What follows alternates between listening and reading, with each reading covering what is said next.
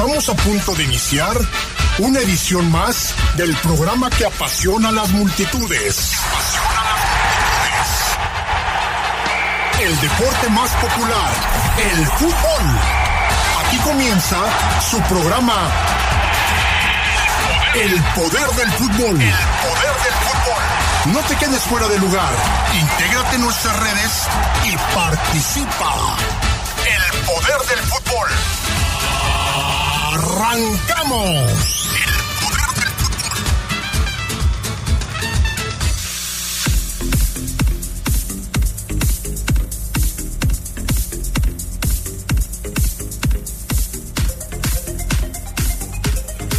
Jornada 12 de la Liga MX, muy calientita. Toluca solicita a la comisión disciplinaria investigar a directivo del Querétaro por bronca con Tiago Volpi. Se dice también, ha trascendido, que el Arcamón y Repeto tuvieron un encuentro en los vestidores. Un encuentro nada amistoso. Además, las lesiones en el clásico tapatío.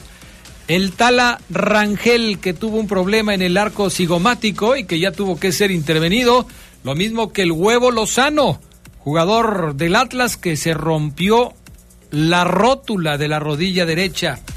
Todo esto lo platicamos esta noche aquí, en el Poder del Fútbol, la edición nocturna.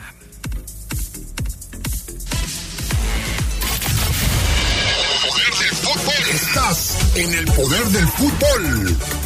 Edición nocturna. Poder del fútbol. Continuamos. Gana con Predator Energy y escucha el rugido de la afición. Participa por una de las televisiones y sistemas de sonido. Compra Predator Energy y registra el código impreso debajo de la anilla negra de tu lata. Visita predatorenergydrink.com. A solo 18 pesos. Vigencia del 1 de octubre al 30 de noviembre. Precio sugerido. Haz ejercicio. Cuando te preocupas por las vaquitas marinas, solo necesitas un 4% para dar más. Tomas tu carro. Llegas al mar y le gritas a los cazadores. ¡Dejen en paz a las vaquitas! Si ya elegiste tu camino, no te detengas. Por eso elige el nuevo Móvil Super Anti-Friction, que ayuda a tu motor a ahorrar hasta 4% de gasolina. Móvil, elige el movimiento. De venta en Autopartes de León. Los ánimos y la polémica están candentes. Con las voces que más saben. No le cambies. Estás en el poder del fútbol. Regresamos.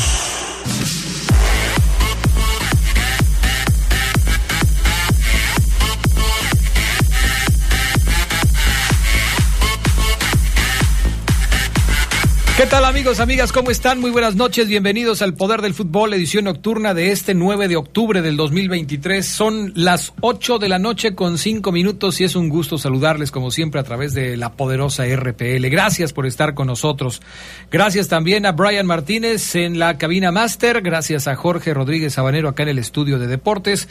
¿Cómo estás, Charlie Contreras? Muy buenas noches. Hola, Adrián, te saludo con mucho gusto a todos los que nos acompañan, al buen Jorge, a Brian y al invitado que tenemos el día de hoy y que vamos a saludar en unos momentos más. Ya hoy está con nosotros, así es, mi estimado Charlie Contreras, Juan Jesús Guadalupe Vargas Ramos. Así todo completo. Juan Jesús Guadalupe Vargas Ramos. Un hombre especial, él mismo nos dice que así, así lo consideran sus allegados y nos da muchísimo gusto recibirlo esta noche aquí en la poderosa RPL. ¿Cómo estás, Juan Jesús? Buenas noches, muy bien. ¿Todo Aquí- bien? Sí, todo bien. Perfecto. ¿Te gusta el fútbol? Sí, sí, sí me gusta el fútbol. ¿Juegas al fútbol? No, yo no juego, pero sí me gusta. Pero te gusta verlo. Sí, Y aquí viene la pregunta del millón. ¿Aficionado de qué equipo? de las chivas. De las Chivas, pero dígalo así con ganas. Sí, de las chivas, de las Eso, chivas. aquí, aquí nada más hay puros del América y yo que le voy a León. Pero los demás, este, pues ahí están surtidos, ¿no? El Fafo el América, el Oseguera al Cruz Azul, Brian al, al América, este, estamos surtiditos. Pero, fíjate, eh, de los invitados es el primero que no le va a Sí. León, ¿verdad? Que tenemos en esta temporada. Eh, sí, de los primeros que no le van a León, el primero. Primero. Generalmente le van a León, pero el poder del fútbol es un espacio abierto. Plural. Plural, porque hablamos de todos los equipos. Entonces, nos da mucho gusto recibirte, mi estimado Juan Jesús Guadalupe Vargas Ramos, que eh, trabaja como guardia de seguridad y que vive eh, por allá, por la zona de la Candelaria, según nos platicaba. Eh, vamos a platicar de las Chivas, seguramente muy contento por el triunfo en el clásico, ¿no? Sí, sí. ¿Sí te lo Un buen partido. No, la verdad. Porque andaba de Porque capa andaba caída en. Guadalajara, ¿no? Sí. Qué bueno. Bueno, ya lo vamos a platicar. Ya lo vamos a platicar. Bueno, ya lo saben, nuestra vía de WhatsApp disponible para que ustedes estén en contacto con nosotros, 477-718-5931. Eh, pueden ponerse en contacto para decirnos, pues ahora sí que lo que ustedes gusten, lo que quieran, lo vamos a estar aquí tomando en cuenta. Vamos a empezar, mi estimado Charlie Contreras, con información que tiene que ver con este pues con lo que está sucediendo en otros ámbitos deportivos. Así es, Adrián. Eh, ya hoy por la tarde, tanto la Comisión Municipal del Deporte como la Comisión del Deporte del Estado de Guanajuato daban algunas cifras de los guanajuatenses que van a ir a los Juegos Panamericanos de Santiago de Chile. Serán 43 guanajuatenses en total los que van a acudir, van a hacer la representación de la entidad en el evento, eh, un aumento con respecto a los 31 que estuvieron en Lima 2019, así que eso, pues obviamente hay que destacarlo, suben los deportistas guanajuatenses que van a Panamericanos. Esto lo adelantó con cifras del Comité Olímpico Mexicano, que adelantaron, que ratificó la participación, mejor dicho, de Laura Galván en atletismo, de Prisca Agüiti en judo, estaba también Nacho Prado en ciclismo de pista, Matías Grande en tiro con arco, Hugo Reyes en remo, Ileana Lomelí en boliche, Andrea Palafox en tiro deportivo, Rodrigo González en triatlón, eh, Guillermo del Campo en ecuestre, todos eh, con al menos un oro en los pasados Juegos Centroamericanos y del Caribe San Salvador 2023. Gerardo Ulloa también va a estar ahí en ciclismo de montaña, Jessica Hernández en alterofilia, Paulina Martínez y Sergio del Sol en judo y Arian Chía en atletismo, entre otros, porque la lista eh, es verdaderamente amplia de 43 los que van a estar allá. Por León van a acudir 20, 15 deportistas convencionales y 3 del deporte adaptado en 13 disciplinas deportivas. Ya mencionábamos a Jessica Hernández, la eh, pesista en alterofilia, Iliana Lomelí que también va por León, Guillermo del Campo, Edgar Ramírez en atletismo, Cecilia Tamayo que es eh, una de las eh, más veloces también en atletismo 100 metros y 200, Yair Liborio en taekwondo, Paola Pineda y Aranza Chávez en clavados, Goretti Sumaya en tiro, Alma Luna en waterpolo y les vamos a estar pues, ya en el reporte Esmeralda diciendo porque hay un futbolista leonés que va a estar también en los juegos en los estos juegos no son los centroamericanos son los panamericanos y en deporte adaptado estarán Ángel Camacho en para natación y Regina Gómez en para atletismo. Los panamericanos ya están a la vuelta de la esquina, van a empezar el viernes 20 de octubre y se van a prolongar hasta el 5 de noviembre y los para panamericanos del 17 al 26 de noviembre. Son algunos de los que van a estar, la lista, insistimos, es amplia, pero pues qué bueno, ¿no? Que sean 43 y muchos de estos buscando ya después su pase a los Juegos Olímpicos de París 2024 en este ciclo. Pues sí, y, bueno, eh, la variedad eh, es eh, lo interesante. Hay deportistas leoneses y guanajuatenses en general que participan en diferentes competencias que se van a llevar a cabo durante los Juegos Panamericanos del 2023 en Santiago de Chile a partir del próximo viernes 20 de octubre.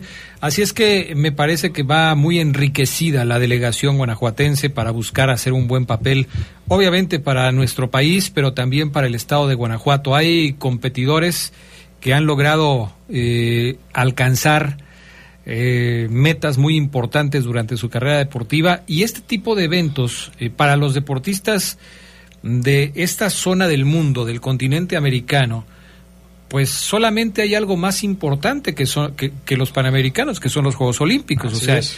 vas con los centroamericanos, que ya fueron en San Salvador, luego vas a los panamericanos, que son ya en Santiago de Chile, y después irías a los Juegos Olímpicos de París en 2024. Es el ciclo olímpico y cada uno de estos deportistas han ido cumpliendo con creces las metas fijadas para poder conseguir su boleto, su pase y seguir avanzando a estratos más importantes dentro de su carrera deportiva. Sin duda. Ahora, si yo les preguntara a Juan y a ti, Adrián, ¿cuál creen que es la disciplina en la que van más de Guanajuato? Eh, Me parece que en atletismo, ¿estoy equivocado? A ver, Juan, ¿tú eh, a, a- a qué apostarías? Más eh, disciplinas está el tiro con arco, está la natación, Sí. está el atletismo, está eh, el fútbol, está el básquetbol, está el hockey. Eh, hay diferentes disciplinas en donde han estado participando los guanajuatenses. ¿A ti, cómo que te late? Pues en la natación. ¿En la natación? Natación, Sí, pues natación. hay varias eh, representantes. Sin embargo, en la que vas, en la que más van y que la dijiste es hockey sobre pasto, Adrián, ocho en total, seis mujeres eh, y luego viene el polo acuático y tiro deportivo con cinco y el atletismo con cuatro y judo con tres. Varias de las de hockey sobre pasto ya han estado y son campeonas centroamericanas también. Así Y que van es a- la base de la selección de hockey sobre pasto, y corrígeme si estoy equivocado, pero hay muchas chicas de Salamanca, ¿no? Sí, sí, sí, de, de- de esa zona del estado, en donde pues ya hemos visto, en esta ocasión vamos a ver a Marlet Correa, está Fernanda Oviedo, Vanessa Nava, Arlet Estrada, Diana Cardiel, Naomi Cardiel, que es eh, su familiar, Alan Estrada y Alberto Rangel por los hombres. Pero sí, es la base de, prácticamente de Salamanca. Bueno, y, y sí, desde luego, quizás son los más conocidos los atletas. Eh, hablamos de, de Ceci Tamayo y hablamos de, de Galván, de Laura Galván, que son generalmente las que más se mencionan en las notas deportivas porque están compitiendo muy frecuentemente en eventos internacionales para mejorar sus tiempos y para poder conseguir eh, pues obviamente los boletos a participar en eventos más, más importantes, más significativos. Así es que por lo pronto ellas eh, ya están ahí eh, y esperamos que tengan un buen papel, un buen desempeño, han sido de lo más destacado. Yo recuerdo que cuando hablamos de, de Laura Galván, mi estimado Charlie, eh, siempre estamos hablando de que supera una marca, de que ya es la mejor marca mexicana, de que ya es la mejor hasta ese momento de, de las mexicanas en, en el tema de velocidad. Y pues esto siempre es- hay que reconocerlo porque no es fácil tener estos logros en materia deportiva. ¿eh? Sin duda, ¿no? Y es una de las cartas fuertes de Guanajuato. Ella, hay que recordar que es de Guanajuato capital, es la Gacela de la Sauceda, que es su es. comunidad. Y en 5000 metros es una de las eh, potenciales medallas que va a tener tanto Guanajuato como México, que puede tener. Eh, hablando de Juegos Panamericanos, el tema de la velocidad se vuelve complicado. Sí, ahí es no es lo mismo que en los centroamericanos, porque los panamericanos, para que entendamos un poco la diferencia, en los Juegos Panamericanos intervienen todos los países del continente americano, desde Canadá hasta Chile, pasando por la zona continental y por supuesto por la zona insular. Y en la zona insular, pues ahí es donde está lo fuerte en materia de velocidad, ¿no? Sí. Ahí estamos hablando de Jamaica, de Trinidad y Tobago, de San Kitts y Neves, estamos hablando incluso hasta de los cubanos y es complicado, es complicado. Hablando de los 5000 metros, es más eh, prácticamente un medio fondo, por decirlo de algún modo. así es. Pero Laura Galván ya ha sido. En Lima fue medalla de oro y es la que se lleva los principales reflectores, por decir algunos, ¿no? Pero por- ya después vendrán, por ejemplo, los parapanamericanos, en donde va a estar Ángel Camacho, que también es una gran esperanza de medallas. No queremos dar un pronóstico, se lo preguntaremos ya posteriormente, por supuesto, a las autoridades deportivas, cuál es el pronóstico de medallas de estos 43 guanajuatenses para que traigan de regreso. Jesús. Hernández también está... Jesús, sí. este, Él es por Guanajuato capital. Y, y la verdad es que también ha sido medallista, Sí, ¿no? sí, Entonces sí, también habrá que estar. Él, él en la paranatación, que también, igual que Ángel Camacho, ha logrado dar la cara por el deporte guanajuatense. Sí, en fin. por decir algunos, y en tiro hay otros, Goretti Sumaya, Andrea Palafox, en natación Karen Rodríguez, eh, en clavados, sobre todo las de clavados son también buenas esperanzas con Aranza Chávez y Paola Pineda. Bueno, vamos a la pausa, regresamos enseguida. Manden sus mensajes 477-718-5931. Enseguida regresamos con más del poder del fútbol, edición nocturna.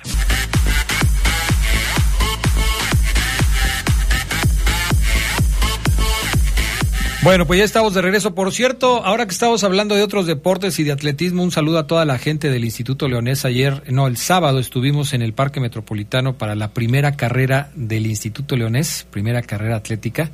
Una fiesta muy bonita de, de pues de los estudiantes, de los profesores, los maestros, el personal administrativo, todo el staff y este hubo competencia de 7 kilómetros, de 5 kilómetros, una caminata, una verdadera eh, verbena la que se realizó este fin de semana y pues una felicitación a toda la gente del Instituto Leones. Ahí tuve la oportunidad de saludar a Gerardo Lugo Castillo, que es un ícono ahí, ¿eh? O sea, lo ves y ah, qué bárbaro. El profe Ah, Lugo.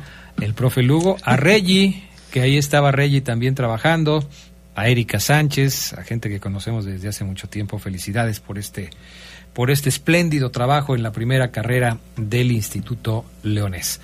Bueno, eh, oye, ahora que estamos hablando de este tema de, de- de los eh, Juegos Panamericanos de Santiago 2023, eh, Comude y Code coincidieron en lo de Fidel Ambriz.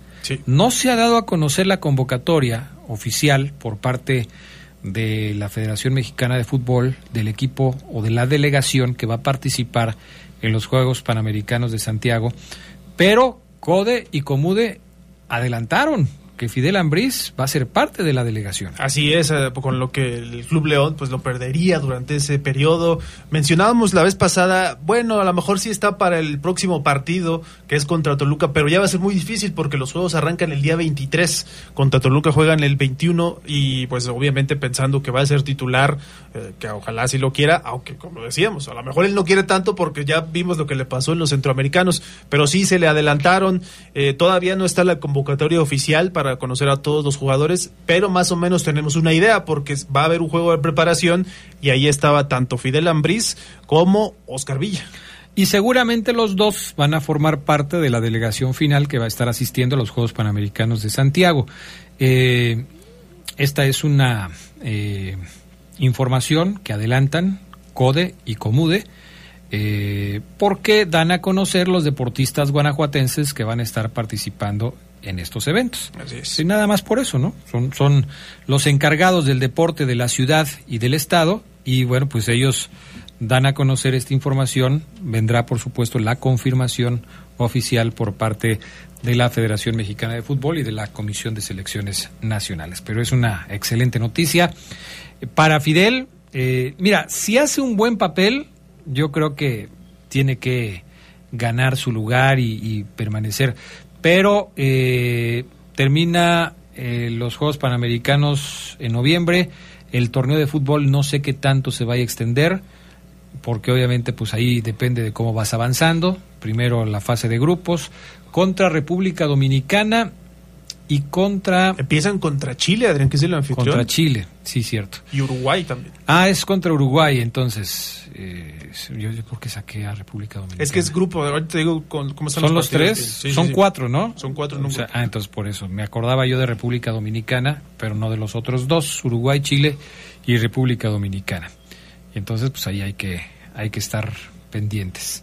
Sí, aquí está, mira, te, te los digo rápidamente. Están, bueno, los equipos son ocho equipos los que van a participar: Chile, Estados Unidos, Honduras, México, Dominicana, Uruguay, Brasil y Colombia. Y en la primera fase se va a enfrentar contra Chile el 23, después viene República Dominicana el 26 y contra Uruguay el día 29. Los dos que avancen van a semifinales de este torneo. Bueno, eh, seguramente también va a haber jugadores de Chivas, ¿no?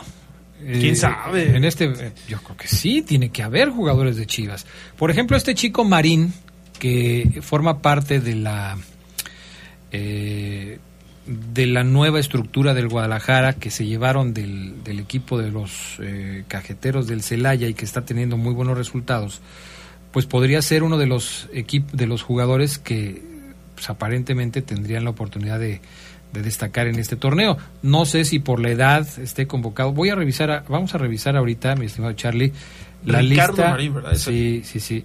La lista de los jugadores que fueron convocados, mira, aquí la tengo. Eh, esa lista de jugadores están los porteros Eduardo García de Chivas, está también como defensas eh, de, de- de- de Chivas, no hay defensas, fíjate. De Chivas no hay defensas. Mediocampistas, tampoco hay mediocampistas de Chivas. Delanteros, Jesús Brígido es el único delantero de Chivas. Estoy hablando de la convocatoria de la selección mexicana sub-23 que hizo Ricardo Cadena para los partidos de preparación en Phoenix contra Estados Unidos y Japón del 11 y el 14 de octubre. A ti como aficionado de Chivas, mi estimado eh, Juan Jesús, ¿te gusta que llamen a los jugadores de tu equipo a la selección o no te gusta? Porque hay muchos que dicen, no, pero es que nos desarman el equipo y ahorita necesitamos tener a todos aquí para poder estar eh, disputando lo que, lo que el equipo tiene que hacer. Y estoy hablando de los jóvenes, porque también hay una convocatoria del Jimmy Lozano para la selección mayor, ¿no? ¿A ti cómo, cómo, cómo, cómo te parece esto? Eh, pues a mí me, me, o sea, sí me gusta que los, que los con, que los convoquen, que los convoquen porque sobresalen de, del equipo, pues. Son, son jugadores que sobresalen de, del equipo hacia la selección. Ok, entonces para ti está bien. Sí. Para ti está bien. Bueno, ya el que le batalla pues es el entrenador, ¿no? Sí, no, que luego muchos dicen, es que luego me los regresan lesionados y todo eso, pero sí. No, y sobre todo hay momentos clave en los torneos en donde Se pierdes los a los jugadores. Por ejemplo, Fidel Ambriz había logrado ya recuperar la titularidad con el equipo de los Esmeraldas. Después de que Iván había venido jugando, Fidel logró mantenerse en la pelea y estaba siendo considerado como titular. Pero, pues todo parece indicar que el partido contra Santos del pasado fin de semana, pues fue el último en, eh, en jugar con el equipo de este León mes. hasta que termine la actividad de los Juegos Panamericanos. Sí, sí, sí, sí, es una baja, no sé si sensible, ya lo platicaremos también en la semana. Y estoy viendo lo de Ricardo Marín, él tiene 25, ya no entra No, ya en no sub entra. 23. Oye, ¿te imaginas el año de, de Fidel Ambriz y el año de, de Oscar Villa?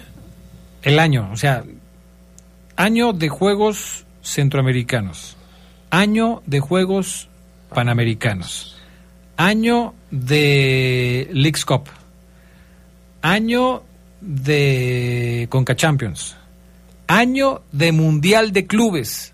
Este 2023 va a quedar grabado en la mente de estos jugadores de León porque ha sido seguramente el mejor año de sus carreras, ¿eh? Sin duda. ¿no? Sobre todo de Ambriz, que ha tenido más actividad, ha sido más constante, aunque Oscar Villa también ha sido considerado, ¿no? Siempre decimos, ojalá la internacionalización llegue pronto a muchos jugadores y se la está, está dando a estos dos, ¿no? Que la aprovechen y que se consoliden primero en primera división y luego ya lo que venga. Bueno, en fin. Que ya, ya nos, este, Fabián Luna, buenas noches. Hola, buenas noches. Ya está la fecha de la final de la Copa Libertadores. Ya quedó definida. Final que van a enfrentar Boca Juniors y el, eh, el Flamengo, ¿no? O el Fluminense. No, el Fluminense. Fluminense, Fluminense. Perdóname. El 4 de noviembre en el Maracaná, en Brasil, Adrián. Boca Juniors contra Fluminense, los dos mejores equipos de la Libertadores. Uno con una crisis tremenda, eh, pero que, y como lo decía Marcos Rojo, es un privilegio de, estar en una final y contra esos equipos cuando tú sabes en qué eh, momento y en qué y cómo pasa de la crisis argentina. O sea mm, es un privilegio estar jugando una final de Libertadores con tantas restricciones con tan poco mm,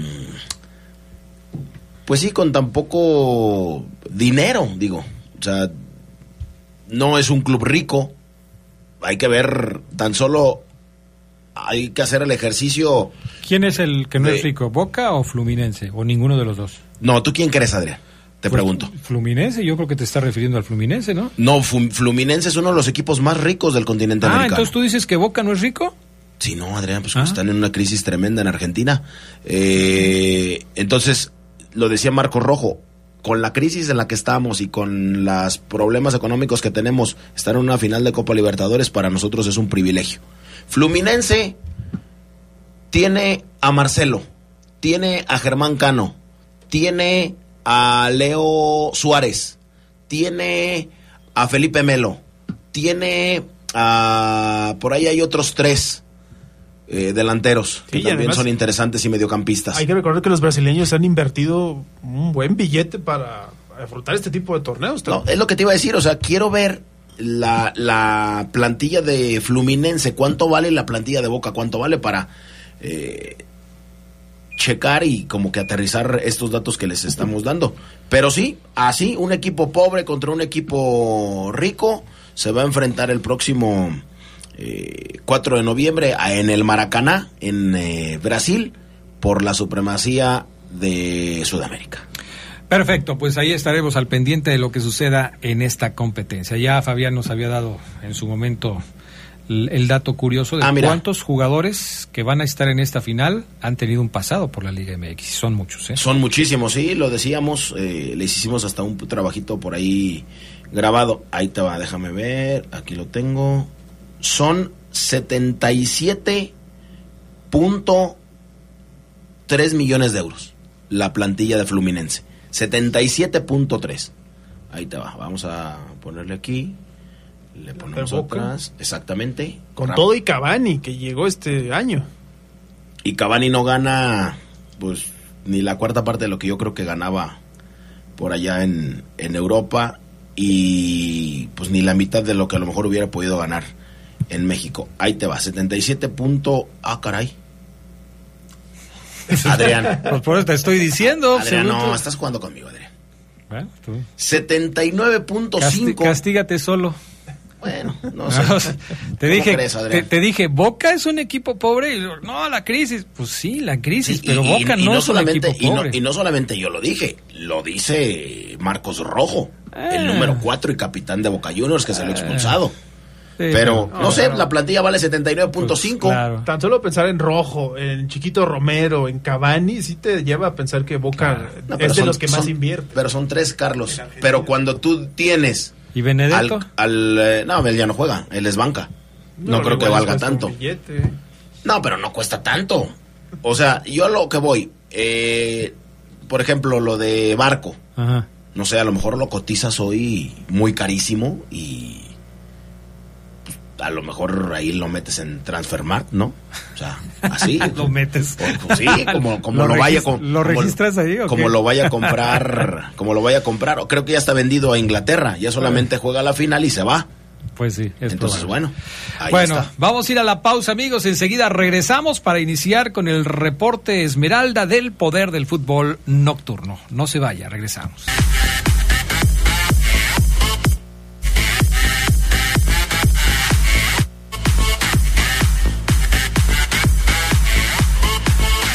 Bueno, pues ya estamos listos para iniciar con el reporte Esmeralda del poder del fútbol nocturno. Presentamos el reporte Esmeralda del poder del fútbol nocturno. Con todos los detalles de la actividad de la fiera, análisis, resultados, noticias, novedades y mucha polémica en el reporte Esmeralda del poder del fútbol nocturno.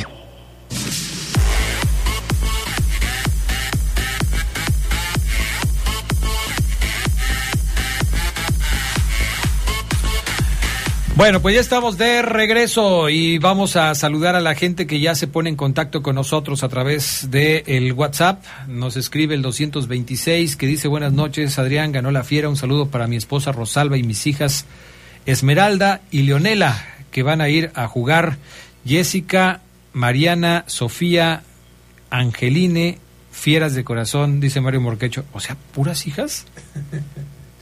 Esmeralda y Leonela que van a ir a jugar. Jessica, Mariana, Sofía y Angelín.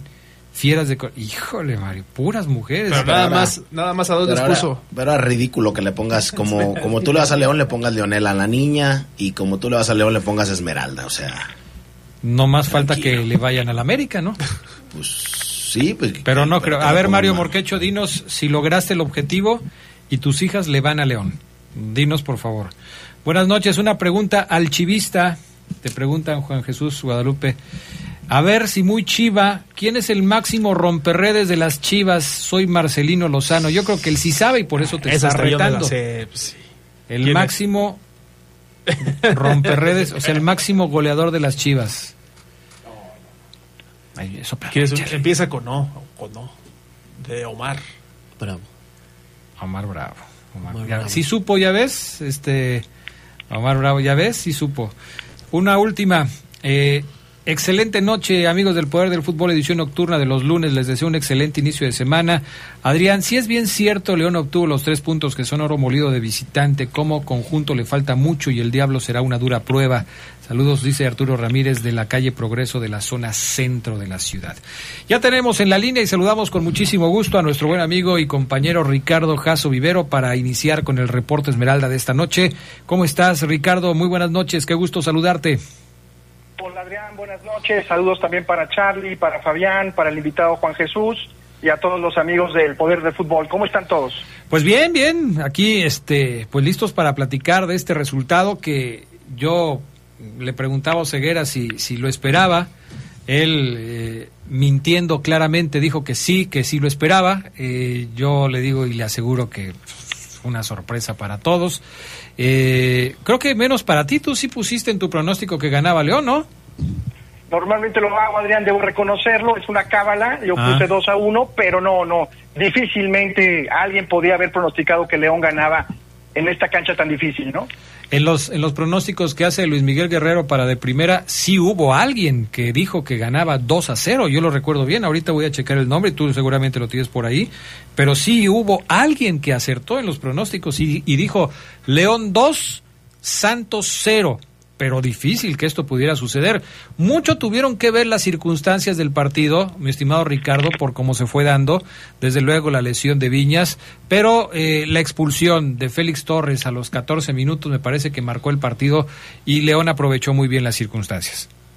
Determinante la expulsión de Félix Torres en una zona, Adrián, poco explicable la falta que le hace a Brian Rubio, ya había salido por lesión Federico Viñas, como bien señalas, y fue en el círculo central. Increíblemente, este futbolista eh, seleccionado ecuatoriano eh, comete esta falta, el árbitro no le perdona y cambia el partido, porque León, para mi gusto, había diseñado un encuentro con mucha vigilancia a Juan Francisco Bruneta, el número 10 y la figura de Santos, por supuesto al líder de goleo individual, Harold Preciado, y el fútbol por las bandas de Dubán Vergara, eh, pero cuando te encuentras con la posibilidad de tener un hombre más, creo que a partir de ahí León fue muy cerebral, muy inteligente y bueno, dosificó el esfuerzo y obtuvo tres puntos después de concluir esta racha negativa, Adrián, de siete partidos en liga sin poder ganar de visitante. Sí, la verdad es que fue un, este, un triunfo que a León le cae de maravilla por todo esto que mencionas, porque de visitante no se había podido conseguir la victoria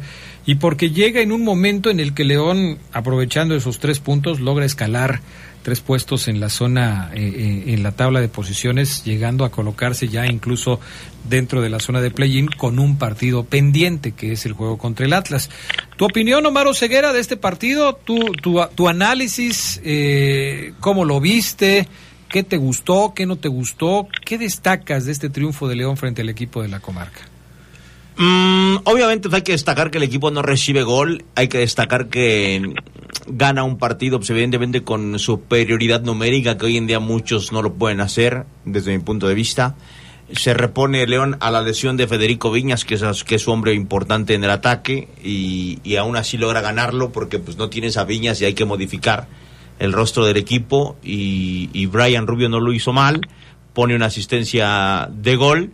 Y después tampoco pues eh, no destacaría que hizo un gran partido, simplemente Adrián, como lo comentaba en la tarde, me parece que León gana un partido que que tenía que ganar forzosamente ante las circunstancias del mismo. Por eso yo te decía que no me sorprendió, porque yo estaba viendo el partido y vi que Santos no puso a volar a Rodolfo Cota este, en, en, en, en, grandes ocasiones. Y fue un partido, la verdad, otra vez en un mismo tono semilentón, feo el partido por momentos, para hacer domingo por la tarde, pues sí, sí estuvo pesado otra vez. Pero es el León del Arcamón hoy en día, este es el León del Arcamón, ahora le alcanzó para ganar porque lo trabajó bien con ese hombre de más y porque la defensa de Santos se defiende muy mal, todo el torneo se ha defendido muy mal, todo el torneo. Y León eh, lo aprovechó. Hay que decir que el, eh, el, al no lo comenté, pero el primer gol, pese a que pues obviamente la asistencia está registrada para Brian Rubio, es una muy buena de definición del Diente López. Cualquier otro jugador, o a lo mejor otros jugadores, la gran mayoría, la rebanan, la mandan a la luna, este le pega muy bien abajo con todas las cintas de su botín venciendo al portero de Santos, que me llama la atención, es el, tercer portero de Santos y, hoy es el titular en, el, en la comarca lagunera. Y bueno, pues eh, sin brillar, Adrián, un triunfo sin brillo, costoso por la lesión de, de Fede Viñas. Pero pues sí, también me queda claro y destaco que el equipo se ve diferente con Iván Moreno de titular en la cancha. Eso es muy importante. Regresó Iván Moreno y creo que pues se notó la calidad que tiene el futbolista por la banda de la derecha. Eh, en cuanto al tema táctico, Ricardo, ¿qué lectura le das a lo que sucedió? Primero de inicio en el parado que mandó Larcamón para enfrentar a Santos y después el ajuste que necesariamente tiene que hacer con la salida de Viñas, porque pierdes al referente más importante que tienes en el ataque.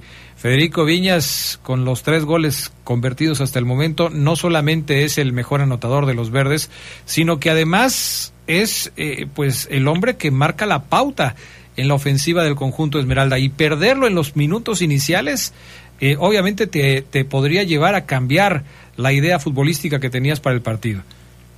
Sí, Adrián, una formación inicial en fase ofensiva con el ya tradicional 3-4-3 de Nicolás Darcamón, eh, los tres defensores atrás, con Adonis Frías, eh, con Paul Belón, que ha agradado un gran partido, y aquí abro un paréntesis, sobre todo porque como el rival iba a atacar a contragolpe, prácticamente tuvo una marca personal a Harold Preciado, y lo poco que tuvo estuvo muy bien en la anticipación eh, Paul Belón, y complementaba la saga, por supuesto, Osvaldo Rodríguez, los dos centrocampistas, con Fidel Ambriz y Lucas Romero, que de inicio estuvo ablandando a la figura de Santos Juan Francisco Bruneta, los dos volantes exteriores de ida y vuelta, que no habían participado, eh, Iván Moreno, que bien lo destaca Omar, que yo lo vi un poquito menos disminuido en cuanto a ritmo, obviamente por la inactividad de la lesión, y por izquierda la gran novedad, Adrián, Alfonso Plátano Alvarado en la función de Díaz Hernández, que no viajó a la Laguna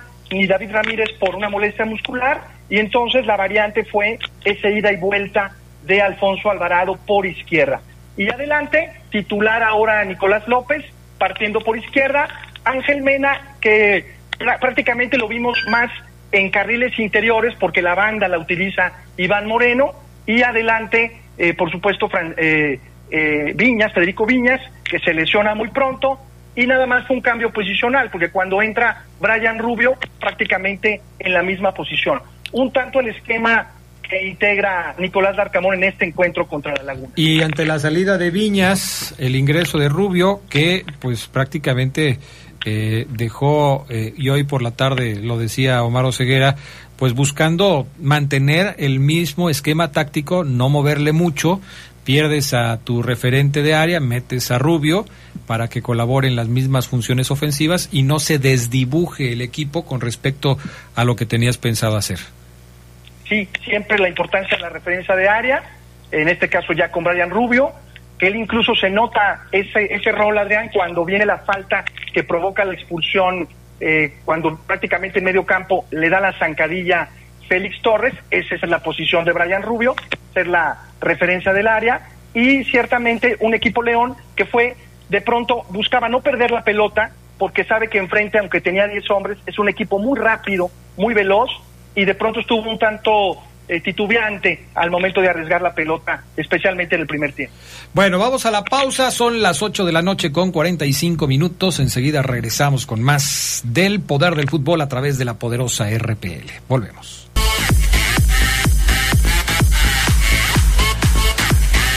Bueno, ya estamos de regreso. Dice el 679, Adrián, muy buenos puntos de vista porristas del partido. Pareciera que ganar les es suficiente a ustedes, sin importar las formas.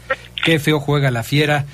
Ay, 679, pues parece que no sabes escuchar, ¿no? Pero bueno, ahí sí, ya que cada quien saque sus propias conclusiones. El 250, Adrián, sobre el partido de León, creo que más de lo mismo, solo que ahora con un poco de suerte y preguntarle ¿Qué tengo que hacer para asistir a su programa? Buenas noches, saludos. Pues apuntarte, si quieres, aquí te apuntamos. Mándanos tu nombre porque no viene registrado aquí en tu mensaje. Mándanos tu nombre, te anotamos en la lista y cuando te toque te avisamos para que tomes tus precauciones y te vengas por acá a acompañarnos. Eh, el Marcelino Lozano, que había mandado el reto para nuestro invitado, dice, ah, le soplaron la respuesta. No, él solito, él solito, se, de repente hizo un ejercicio de memoria y se supo. Yo nada más le di una pista. Sí, sí, nada más. Oye, este, Ricardo, hoy por la tarde platicábamos con, con, Omar, con Fabián, con Charlie, con los amigos del auditorio, sobre la peculiaridad del tema de eh, Borja eh, Sánchez, que se recuperó de la lesión, que hizo el viaje con el equipo, que estuvo concentrado, pero que una vez más pues no fue tomado en cuenta por el técnico. Desde luego, eh, pues el técnico tendrá sus razones, él es el que ve al equipo todos los días en los entrenamientos, pero, pues sí llama la atención el hecho de que no tengas listo a Elías Hernández y que tengas a Borja Sánchez, que quizás sea el hombre de los que tenía disponibles que mejor podía cumplir con esa función, por lo menos con la información que tenemos al respecto de, sus funciones dentro de la cancha, y se haya decidido por, eh, por optar eh, por el plátano Alvarado, que pues prácticamente ha sido utilizado en cuatro o cinco posiciones desde que llegó a León, desde un eh, lateral obligado cuando hay una lesión hasta un volante por fuera o un centro delantero o un segundo delantero. O sea, al plátano Alvarado le están poniendo eh, prácticamente en todos lados dentro del equipo. ¿A ti qué te parece esta situación? Sí, un futbolista Alvarado eh, polifuncional, muy cumplidor, porque donde lo ha ubicado el Arcamón, en las posiciones que bien ha descrito Adrián, realmente cumple. También venía una lesión. Y en el tema específicamente de lo poco que hemos podido ver a Borja Sánchez, un tanto en Leagues Cup, recuerdo los minutos que jugó contra Necaxa, cuando León perdía 1 por 0 y fue hacia el frente por el empate. Esos fueron los minutos de pronto donde más pudimos ver a Borja Sánchez. Y esas características si a mí me lo preguntaras, Adrián, no le encuentro especialmente en el, planteando dos situaciones, sistema Larcamón con el estilo o corte que tiene el futbolista, en este caso Borja Sánchez, si tú dijeras, ¿tiene la dinámica para el ida y vuelta de hoy Elías Hernández o del propio Alvarado? Yo te respondería que no. Hoy no tiene, en lo poco que hemos visto, insisto, esa posibilidad de ubicarlo ahí. Entonces, Ricardo, ¿dónde lo ubicamos? Pues pudiera ser un media punta, pero obviamente competir adelante con los futbolistas que tiene León, como Mena, como Viñas y el propio Diente López, va a ser difícil. Eh, eh, lo que intento decir es que todavía, por lo poco que hemos visto, no logro encontrar, más allá de la lesión, cuál va a ser el rol en el sistema Alarcamón de Borja Sánchez. Si es que llega a tener un rol, porque hasta donde hemos visto ahora, la verdad es que se ve muy complicado que lo pueda llegar a tener. Eh, no, no se ve en qué le puede ayudar Borja Sánchez al planteamiento táctico del conjunto de los Esmeraldas. Y esto lo decimos independientemente de las referencias con las que llegó el futbolista español, del cual se hablaban cosas muy interesantes. Simplemente pues no encaja. El que sí está haciendo una buena labor con el equipo, eh, aprovechando, me parece, su oportunidad de ser titular ante la lesión de Tecillo, es el joven Paul Belón.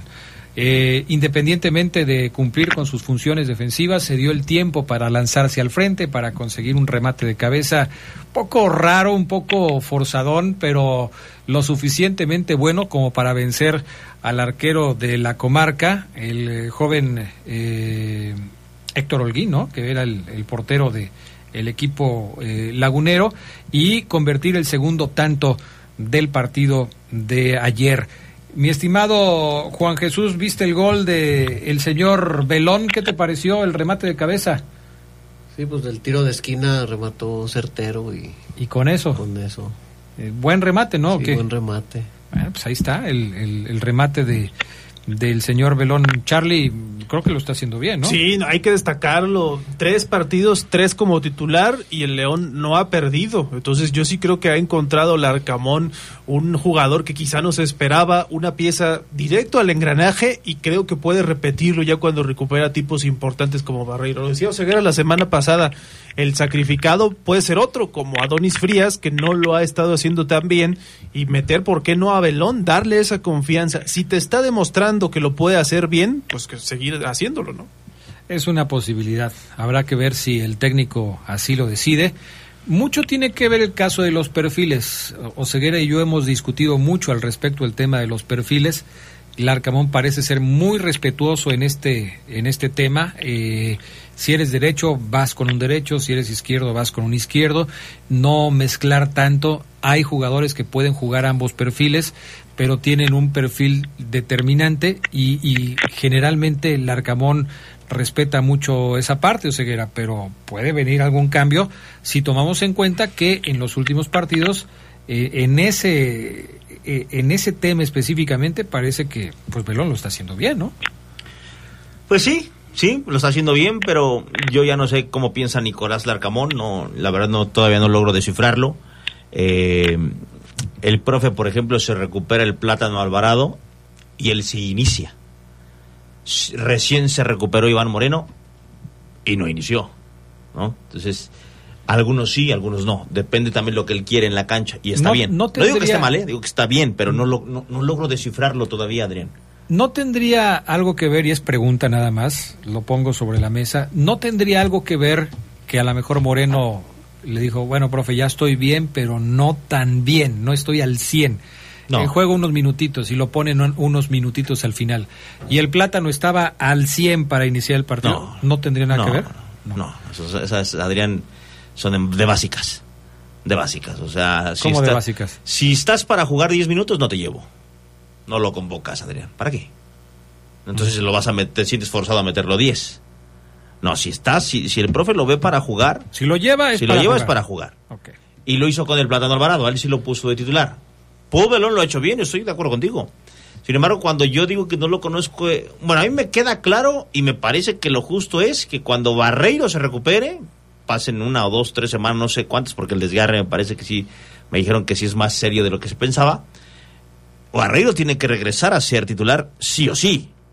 No me importa si Pau Belón lleva cinco goles y uno de, uno es de chilena, o si Adonis Frías sacó tres en la línea. Para mí, Barreiro tiene que ser titular de nueva cuenta. Eh, pero, pero yo creo que ahí coincidimos. Barreiro va a llegar a ser titular. El asunto, eh, Omar, Charlie, eh, Ricardo, es qué va a pasar con Belón. Porque, Pero fíjate bien cómo lo dices. Fíjate, perdón. Dices, va a ser titular. Sí, bueno, así- y- así y lo justo, ahí, justo ahí va a terminar mi comentario. Yo digo que lo justo es. Pero hoy te digo que no conozco al Arcamón y es capaz no de que. Barreiro va al banco. Es, es probable, pero yo, yo sí creo que sería titular y que debería ser titular. Aquí el asunto, Ricardo, es, tomando en cuenta todo esto, es, ok, Barreiro va a la titularidad, pero para que Belón continúe siendo titular, pues tendrías que prescindir de Adonis Frías. Eso suponemos. Eh, pero en la estructura que está teniendo el equipo, con eh, generalmente utilizando una línea de tres en el fondo, y, tienes a Iván Moreno como un carrilero por derecha o como un cuarto jugador eh, en esa segunda línea, y tienes a Osby Rodríguez por el otro lado, ¿quiénes serían entonces esos tres defensas centrales que tendría que utilizar el Arcamón para poderle dar cabida al eh, señor Barreiro y que puedas utilizar también a, a Belón? ¿Con, con Adonis? partiendo, Adrián, de que todos estuvieran en el mejor estado físico, con ritmo de competencia, sin duda Barreiro, sobre todo en esa posibilidad que te da al frente cuando rompe la línea, sería el titular por derecha. Belón lo ha hecho muy bien como líbero, de tal suerte que podría, obviamente, ir a la banca Adonis Frías, Belón de líbero y, ¿por qué no?, Tecillo como el marcador por izquierda, incluso en lugar de, Osvaldo Ro- Rodríguez, eh, Osvaldo, perdón. En ese sentido sería esa como la ideal eh, por la experiencia que tiene Tecillo, por la fortaleza y enjundia que está hoy aportando Belón y lo que te aporta Steven Barré. Yo, yo, fíjate que a mí el que me genera más dudas es Tecillo. Eh, hace mucho tiempo que no veo a Tecillo en el nivel que quisiéramos verlo. ¿eh? Y fíjate que ese tema de Tecillo, Adrián Richard, amigos, es, es interesante porque eh, el representante de Tecillo se está dando sus vueltas a, a- a las oficinas del club, a los entrenamientos del club para una renovación de contrato. Eh, obviamente haciendo su chamba, ¿no? ¿Qué haríamos tú, yo, Richard, Carlos, eh, Juan Jesús o Juan, José Juan, ¿o cómo? Juan Jesús. Juan Jesús, aquel que, que hiciera ese trabajo de representante. Y hoy la directiva, pues parece está en, en, modo o con la capacidad de decirle a Tecillo, Tecillo, pues mira, te ofrecemos esto y si quieres. Tecillo estaba trabajando, Adrián, y, y, y estaba entrenando Tesi, buscando llegar a un muy buen nivel de juego, buscando regresar inclusive a selección nacional colombiana, para que en esas negociaciones, Adrián, en el café, en la oficina de Chuchín, en la casa de Tesi, en la casa de, del Presi, Tesi fue, es el que diga, Chuchín, esto quiero, ¿qué te parece? Pero hoy, como está Tesi, evidentemente no está, ¿cómo es el refrán? ¿No está el horno para qué o cómo? Para bollos. No está el horno para bollos. O podemos decirlo de otra manera, en este momento Tecillo no tiene la sartén por el mango. Ándale, entonces. Él no es el que pudiera poner condiciones, dado que no Eh, está en las mejores. Ese es un tema muy interesante que seguiremos tocando eh, varios programas más adelante porque las negociaciones ya empezaron. Y yo le preguntaría al aficionado de León, ¿ustedes renovaban a William Tecillo hoy? O sea, por ejemplo, yo me pregunto a mí mismo y yo no dudo, ¿eh? Yo de una, porque a mí me gusta cómo juega William Tecillo. Tú sí lo renovabas. Sí, a mí sí me gusta cómo juega. Porque yo, yo siento que Tecillo puede regresar a ese muy buen nivel de juego y me la jugaría. Le diría, Tesi, voy un año más contigo. Y si te lesionas otra vez, papá, pues ya discúlpame, pero yo sí lo renovaba, Adrián, porque me parece que es un buen defensa central que ha batallado mucho con las lesiones, eso sí, y le han mermado en su nivel de juego. También estoy de acuerdo. Si Carlos, tú, Richard, toda la gente que nos escucha me dicen que no, también no les, no, no les debatiría. Aquí el tema, eh, muchachos, es que pues, es muy probable que le puedan ofrecer una renovación de contrato. Pero Yo creo que es lo Tecillo, más seguro, sí, es, es lo más seguro. Pero Tecillo ya tiene 33 años y entra en la etapa de los de las renovaciones que no van a ser multianuales. Empezamos con los temas de, a ver, ok, te voy a renovar, pero la otra renovación que te hicimos fue de tres años. Ahorita te voy a ofrecer una renovación quizás de una para dos, porque ya tienes 33 años, porque has estado muy lesionado últimamente, porque una inversión de este tipo no se puede hacer tan fácilmente. Y Ricardo, habrá que ver si el representante y el propio jugador dicen, no, pues es que así no me conviene. O sea, yo sí me quedo aquí si me ofreces un contrato de tres años más, respetándome el salario que estoy ganando en este momento, sin rebajas, y entonces le atoramos y nos quedamos otro ratito más. Y ahí es donde empieza el estira y afloja para saber, pues, hasta dónde puede llegar la negociación. Ricardo.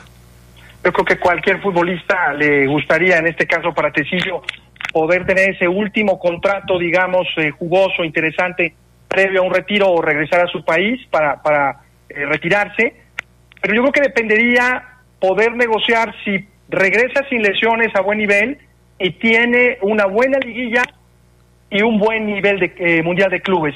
Si eso se conjugara, Adrián, yo creo que pudiera negociar esos tres años que pone en la mesa Omar. Si no ocurre, eh, obviamente difícilmente podrá ser ese contrato multianual que tú señalas.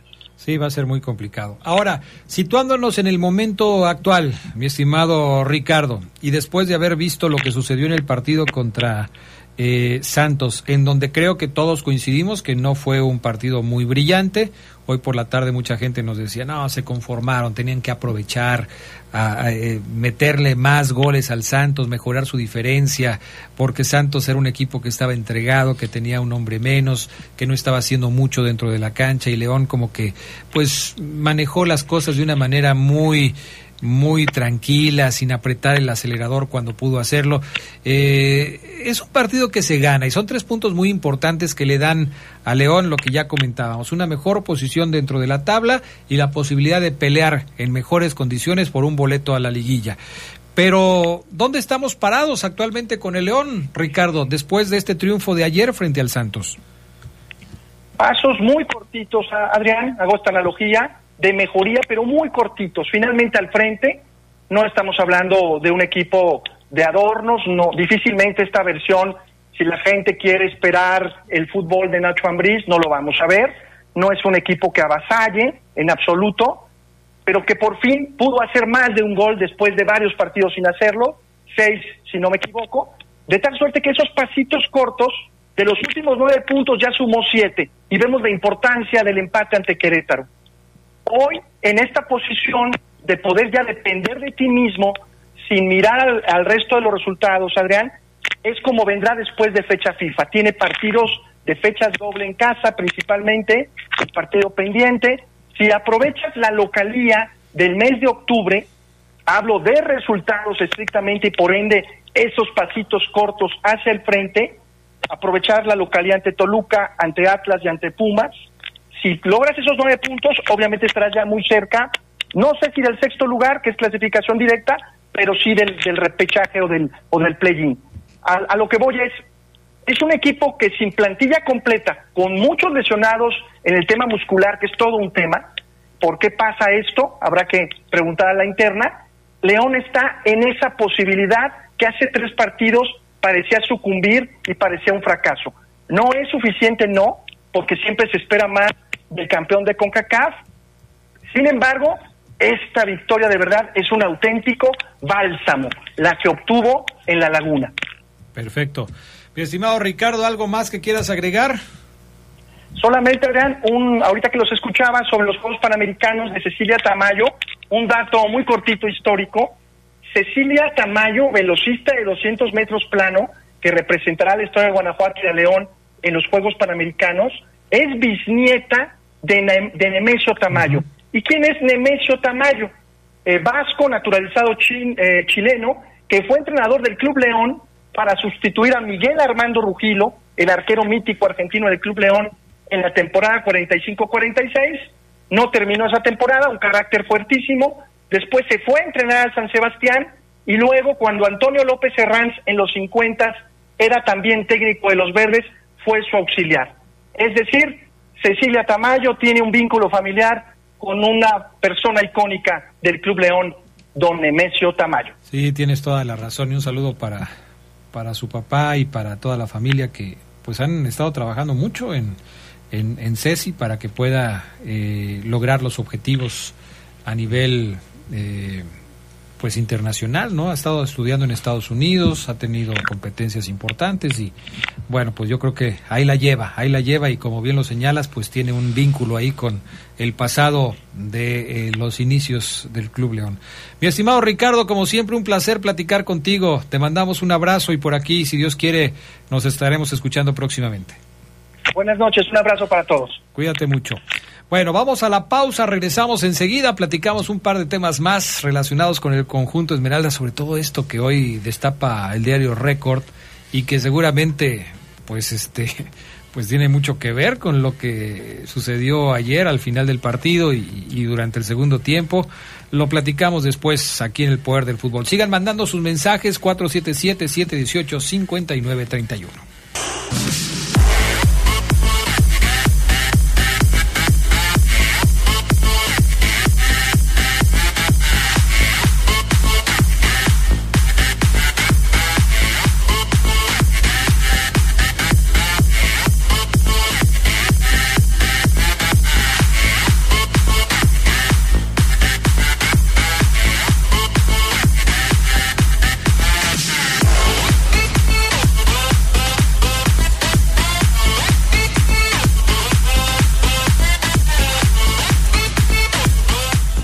Bueno, pues ya estamos de regreso. Leonardo Servín pide que lo apuntemos para ser invitado especial en el programa. Ya lo apuntamos con muchísimo gusto.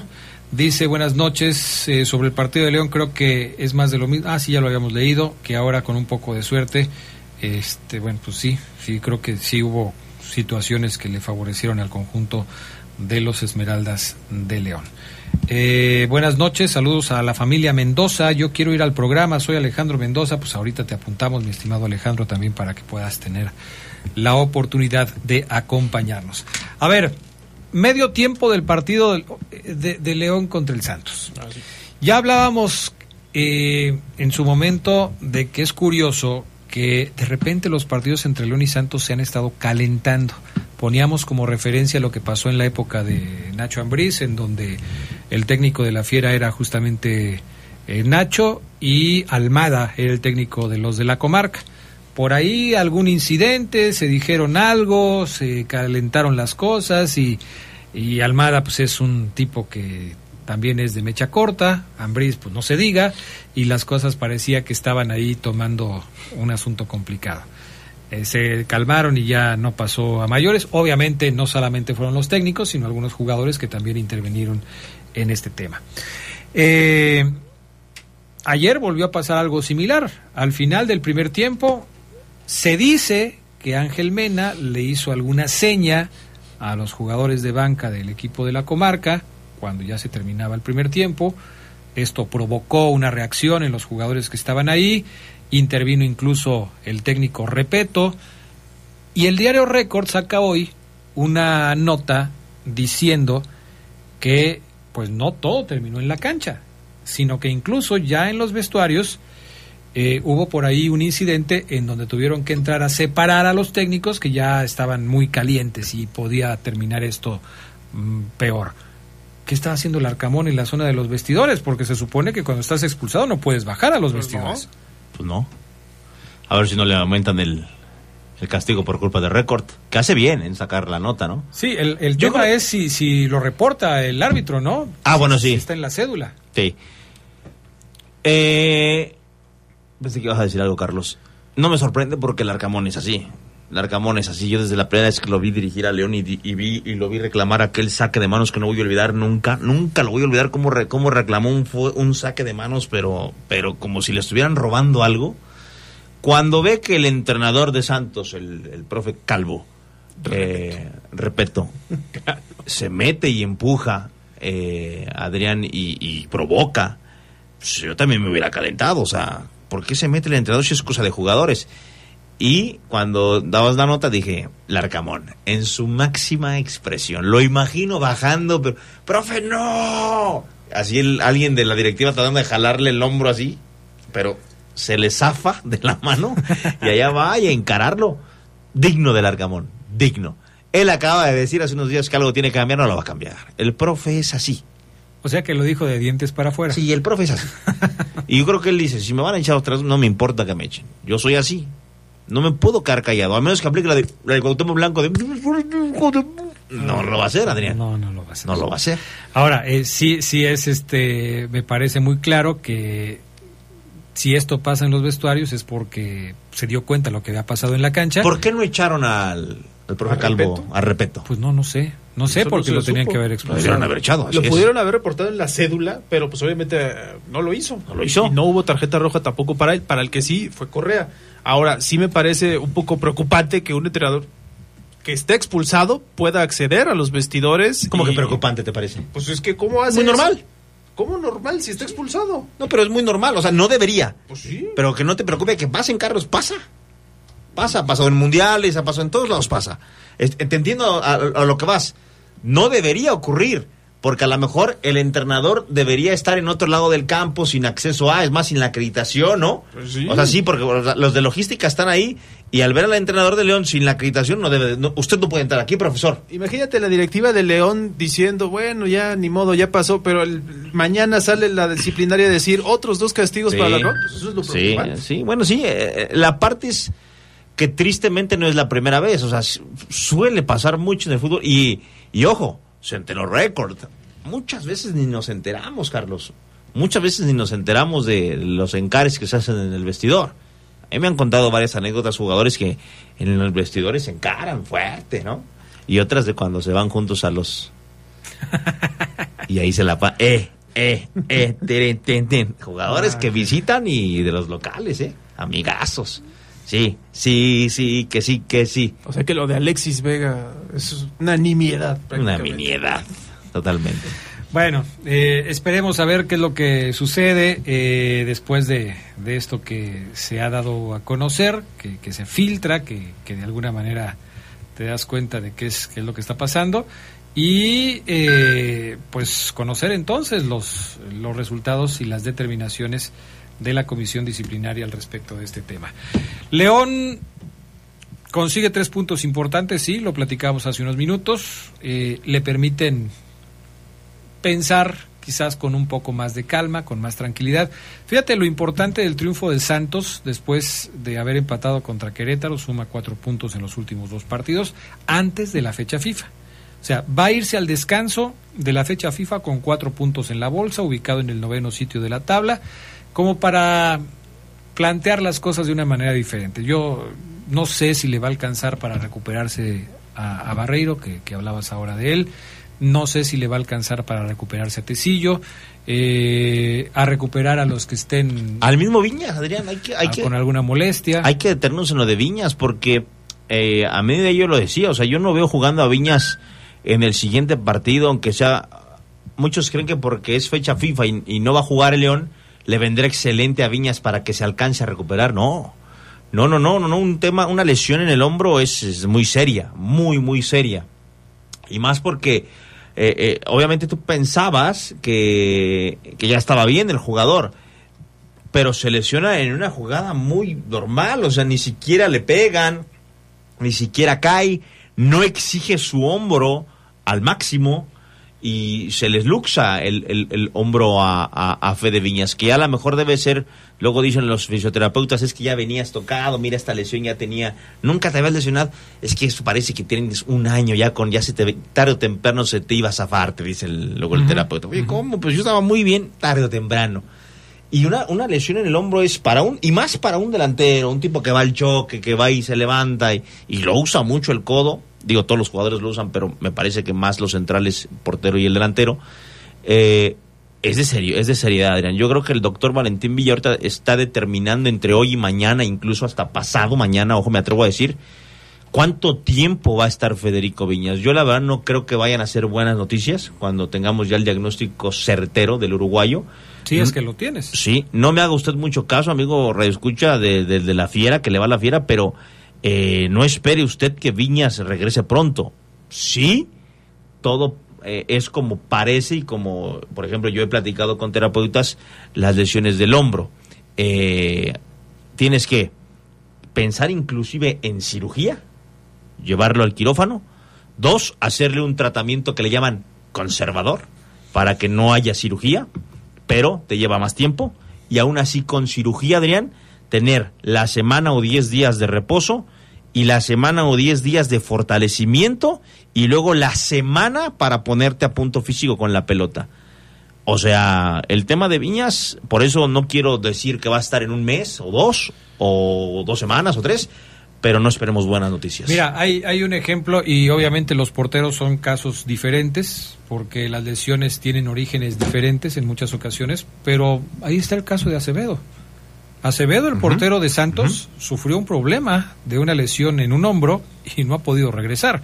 Desde luego, insisto, mm, estamos comparando sin saber exactamente el tema de la gravedad de la lesión de, de. Viñas, el diagnóstico, porque generalmente el Club León no habla de estas cosas, pero eh, lo que quiero decir es que Oseguera tiene toda la razón, no, no, no puedes dar un pronóstico eh, muy favorable de una lesión en el hombro eh, teniendo antecedentes como los que ya hemos mencionado. Habrá que esperar y sí sería, por supuesto, una baja muy sensible la de Viñas sobre el final del torneo, en una etapa en donde tienes que tener a tus mejores elementos listos para dar la batalla y, por supuesto, no contar con Viñas es una baja Y sensible. más cuando lo hayan convocado otra vez a selección nacional. Sí, hombre. Lo primero que va a hacer el Doc es, y lo que quiere Viñas es evitar la cirugía. Pero, si le manejan las dos opciones al jugador, te podemos operar o no te podemos operar. A veces el jugador dice, no, espérame. Opérame, no, hombre. ¿Cuánto, cuánto tiempo? me Dos meses. Ok, en dos meses, ¿en qué fecha iríamos en tal? Opérame. Prefiero perderme estos dos meses que a lo mejor arriesgarme y perderme seis si esto empeora. Sí, sí, sí. Es, es lo que te iba a decir. Mundial de clubes en diciembre. ¿Qué prefieres? A lo mejor opérame y a lo mejor ya estoy listo para entonces. Lo, la- lo, lo que sigue es que el doc Valentín Villa, a ver si ya tiene, el, eh, ojalá ya tenga el diagnóstico, la decisión, es evitar la cirugía. Dos, eh, ¿qué tratamiento se va a seguir? Evidentemente, eh, ¿en dónde? ¿En dónde también? Si aquí León tiene todo, que ojalá y sí. Y evidentemente esperar que el jugador también y su hombro eh, responda al tratamiento Bueno, que se le vaya a realizar. en el SEMA, ¿no, Ceguera? En Pachuca, en donde... Pues fíjate que en la Esmeralda Adrián, ya hay un... es- el gimnasio está muy bueno, ¿eh? Está muy bueno, ya Pero hay... para operarlo. Ah, no, pero yo, yo digo descartando operación, Ah, o sea, descartando la operación. Sí, yo decía el SEMA, sí lo van a operar. Ajá, entonces habrá que esperar el, el, el comunicado oficial del Club León entre, yo digo que mañana y pasado caería el comunicado. ¿Sí crees? Sí, porque le van a, se lesionó apenas ayer Adrián. No, que sí crees que vaya a haber comunicado. DVD.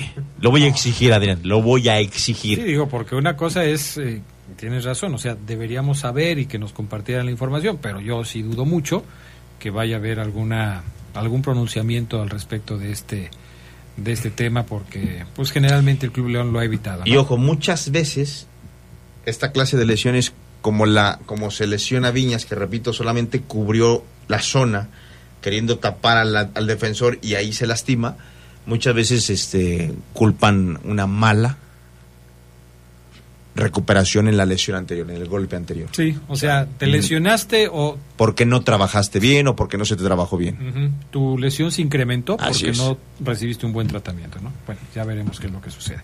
Vamos a la pausa, regresamos enseguida con más del poder del fútbol a través de la poderosa RPL. No se vaya, siga mandando sus mensajes 477-718-5931.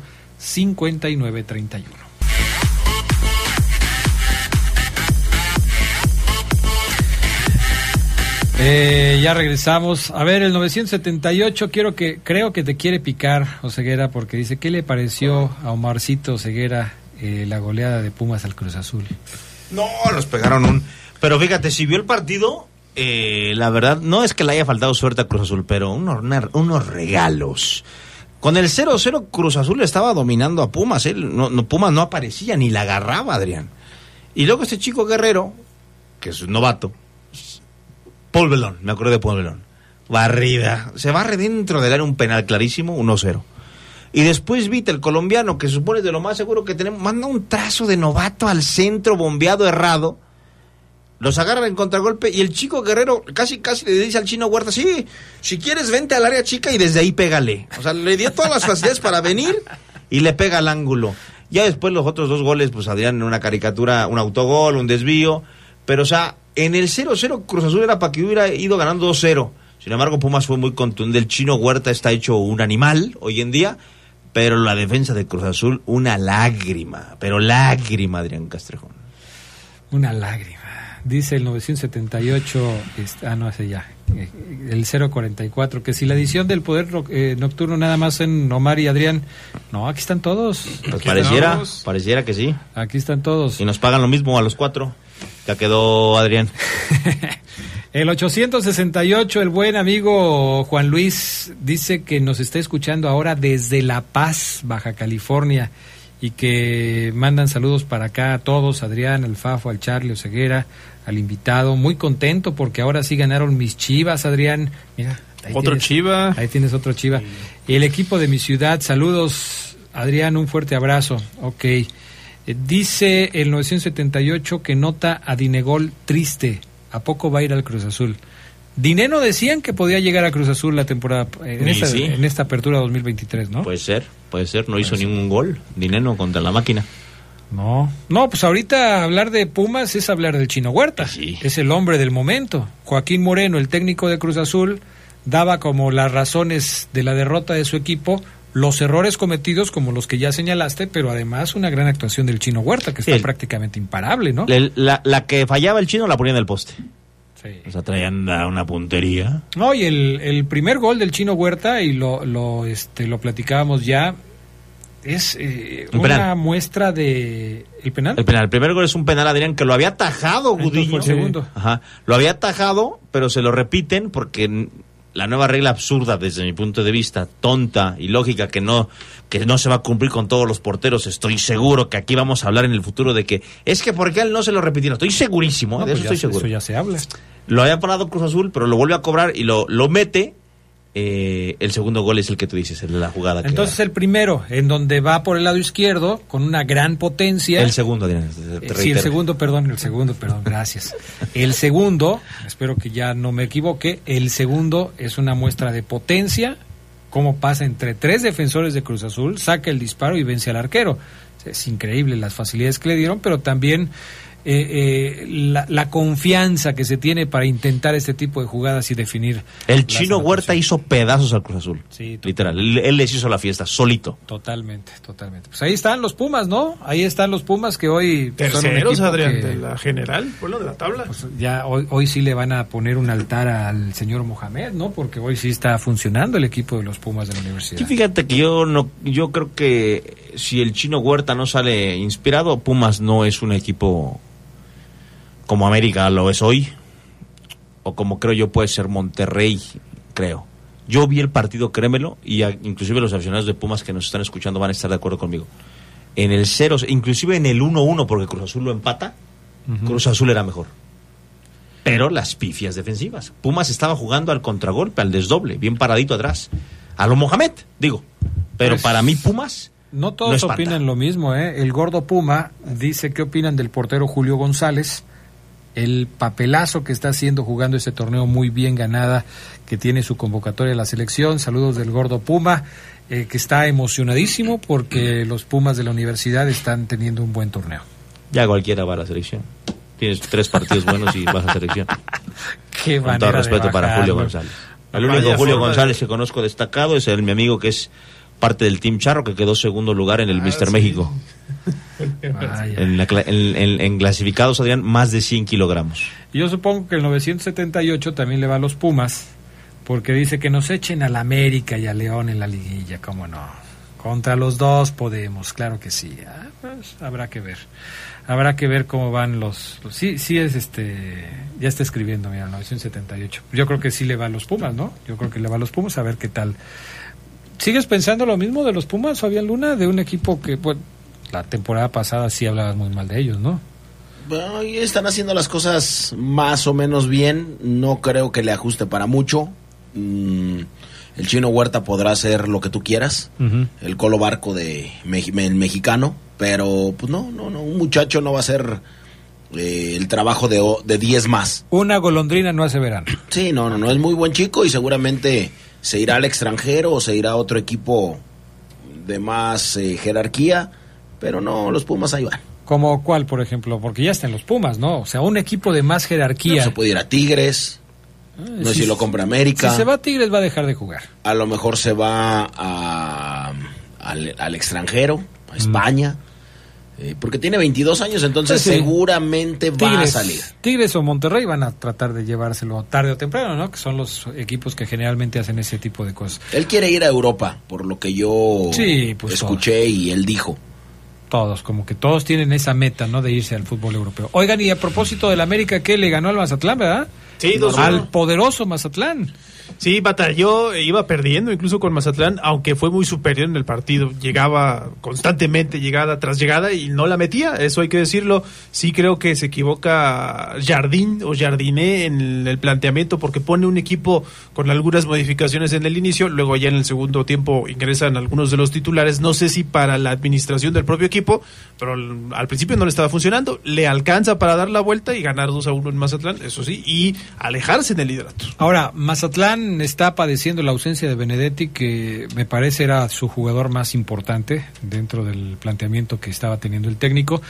Eh, es un jugador que pesa mucho dentro de lo que hace el equipo de Mazatlán y obviamente, pues al no estar, porque está lesionado, pues sí, sí le pega al conjunto mazatleco. Y los que se están cayendo, el San Luis y los Bravos de Juárez, que habían empezado muy bien, que tenían la tabla de cabeza, encabezando el- las primeras posiciones de la clasificación. Ahora ya estamos hablando de cómo se van desinflando, sobre todo los Bravos de Juárez, ¿no? Que han dejado de estar entre los primeros sitios y se han ido en caída libre después de un buen arranque del torneo. ¿Qué pasó con los Sí, Bravos lo, de Juárez? lo de los Bravos es mucho más notorio, Adrián amigos, porque pues empezó muy bien, todos parecía, decíamos que este era el torneo bueno de Juárez, por lo menos para alcanzar liguilla y ya ahí lo que pudiera pelear, pero en esta ocasión no les alcanzó, 3-1 pierden contra Monterrey, Maxi Mesa, Rogelio Funes Mori, doblete del delantero naturalizado mexicano, Avilés Hurtado descontó por los Bravos y poco a poco se están cayendo, estaban hace unas semanas arriba de León, hoy están abajo por esto que decías de lo del goleo, tienen los dos 15 puntos, pero ya la diferencia de Juárez es de cero y el San Luis también parece que se ha estancado. Pueden decir a lo mejor en San Luis es un bachecito, pero tienen que volver a demostrar que eran ese equipo por lo menos alegre al frente y que con eso le bastaba para ganar. Es una tarea importante para su entrenador, el señor Silva, Gustavo Silva, y sí creo que este San Luis tiene que seguir demostrando porque vendrán rivales todavía más fuertes y si califica liguilla ya es un matar o morir. Pues sí, y habrá que ver cómo, cómo va a desarrollarse este tema. Vamos a la pausa, 9 de la noche con 30 minutos, regresamos. Vamos a platicar del clásico tapatío, vamos a preguntarle aquí a nuestro invitado Juan Jesús su opinión acerca del clásico tapatío y este tema de la comisión disciplinaria, porque seguramente ya, ya salió, ya se dio a conocer el reporte de la comisión disciplinaria, no hay sanción para Repeto, ni hay tampoco una sanción extendida para eh, el Arcamón, pero la gente de Toluca quiere que se investigue a un directivo de Querétaro. En fin, lo platicamos después de la pausa aquí en el Poder del Fútbol. Bueno, ya estamos de regreso con más del poder del fútbol a través de la poderosa RPL. Eh, a ver, mi estimado Juan Jesús, ganaron las Chivas, le pegaron al Atlas, los tienen de hijos, o sea, cada que juega Chivas y Atlas, el pronóstico dice que van a ganar las Chivas porque pues, solamente en algunos casos el Atlas se sacude eh, esa histórica superioridad del Guadalajara, ¿no? ¿Cómo la ves? Sí, pues ya, ya son, ya, si ya son clientes, pues. Oye, ¿tú eres nacido aquí en León? Sí. ¿Y por qué le vas a las Chivas? Porque, pues, porque me gusta, me gustó siempre irle a las Chivas desde, desde niño, desde, por los colores de la camiseta, por la historia, por. Porque juega con puros mexicanos. Sí. Muchos de las Chivas dicen que le van a las Chivas porque juegan puros mexicanos. Bueno, en este partido, Guadalajara rompió una racha de seis partidos sin poder ganar. Parecía que el Atlas la tenía a modo, ¿no? O sea, vamos a jugar con unas Chivas que vienen ya se va su mal, entrenador y que que ya se va su qué. entrenador, que tienen problemas con Alexis Vega, con el Chicote Calderón, con el otro chico de básicas. Este, no, pues la tenemos fácil. No, hombre, ¿cuál fácil? Guadalajara les mete una goleada impresionante y además un partido con muchos lesionados, impresionante lo del huevo Lozano. Cuando le hacen el acercamiento a la rodilla del huevo Lozano en la transmisión, Donde tiene tatuada un león. y, y me decía Carlos, mi hijo, ¿ya viste cómo está ahí la, la boca abierta de León? Justamente eh, en donde está el, el hoyo de, de donde se le rompió la rótula al huevo Lozano. Pues, lamentable, se pierde todo el torneo, ¿no? Sí, seguramente. Triste porque también del Atlas es de los mejores jugadores. Sí, es, es pieza fundamental. Digo, si ya se te fue Furch, si ya se te fue Quiñones, te quedas con Brian Lozano, pero luego Lozano se te lesiona, pues sí, yo creo que sí está en serios problemas. De los el- pocos buenos que ya tiene Atlas Sí, ya son y volvió pocos. a ser un equipo del montón como siempre lo ha sido. Pues sí, la verdad es que sí le está yendo muy mal. Aldo Rocha hizo un golazo, me parece que hay que reconocerlo. Pero sí, Guadalajara ayer muy bien. ¿Qué fue lo que más te gustó del Guadalajara en el clásico? El gol de Ricardo Marín. El primero. gol. Eh, eh, sí, también. Ese chavo anda. anda ¿Te acuerdas cuando. Ricardo Marín jugó su primer partido con Chivas aquí?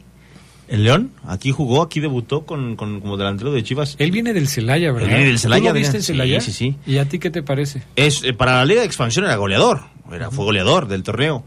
Pero aquí en León lo vi muy mal, no agarraba la pelota, perdido, no se entendía y el morro ya se encendió, es un buen jugador. Es buen jugador, este Marín, este como Escoto, como esos que hay en la Liga de Expansión de repente que hacen goles, ¿no? Y hoy es el que está levantando la mano, mientras eh, Alexis Vega y el Chicote Calderón siguen mandando mensajes en sus redes sociales de unidad y amor familiar y luego de su separación, Adrián. No, o sea, Es increíble. nunca No, lo va a eh, ahora. ¿no? Yo no sé, que, que- ahí- alguien vi yo que decía, no, pues es que a Alexis Vega le tienen que dar otra oportunidad. ¿Otra? Sea, ¿ya cuántas lleva Alexis Vega? ¿Otra oportunidad para armar otra fiesta en un hotel de concentración?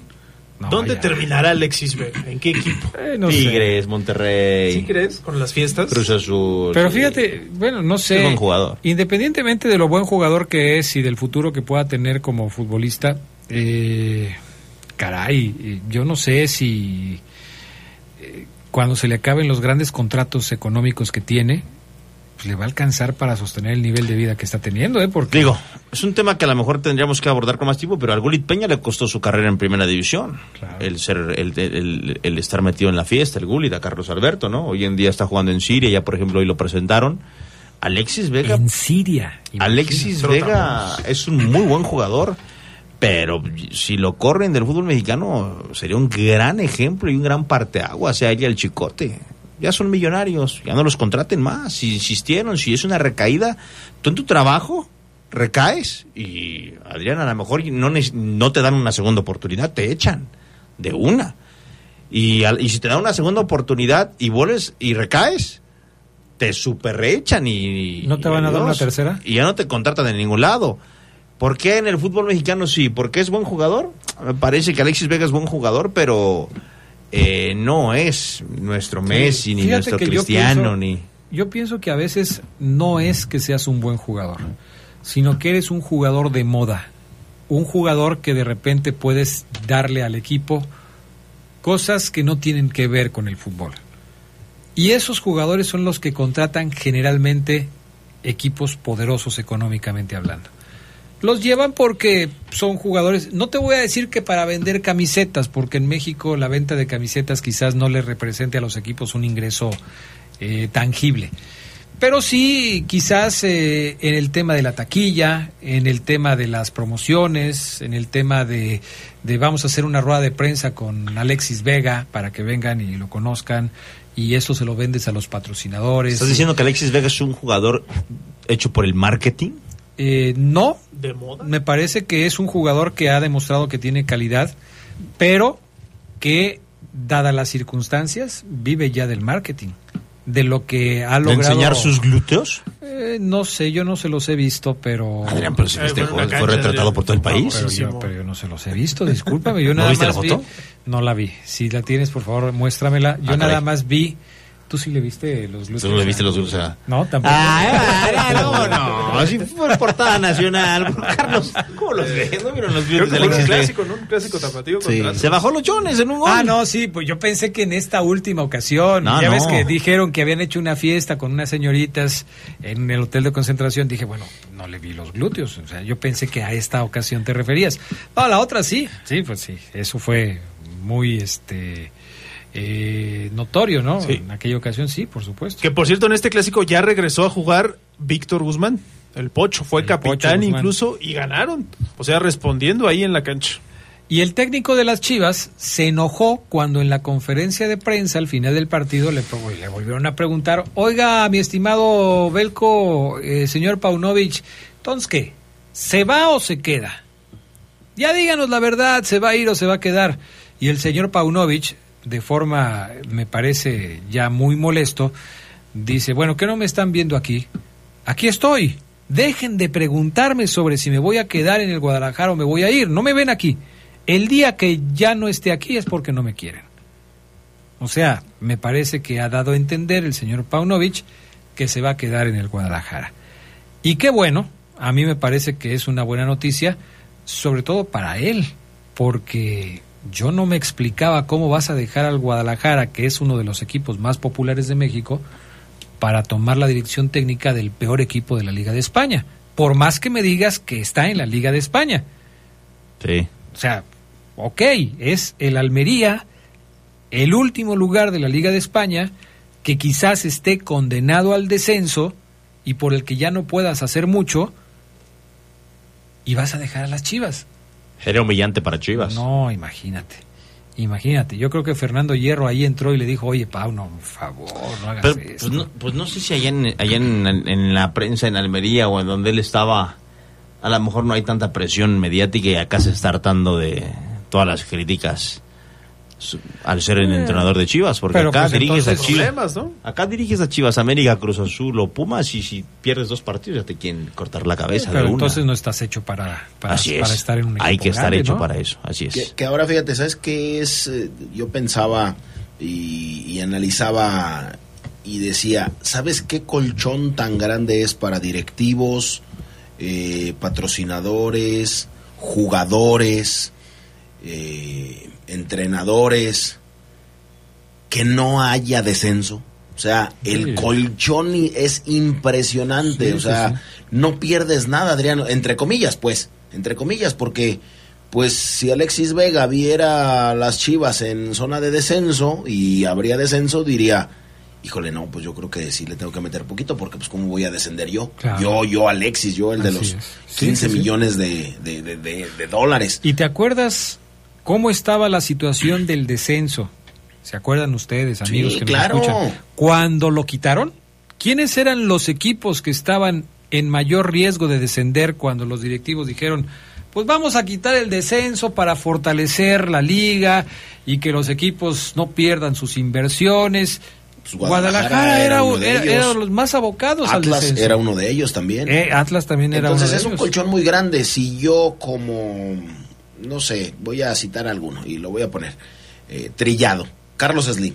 Estoy patrocinando a Pachuca y Pachuca va a descender. Obviamente pues yo marco.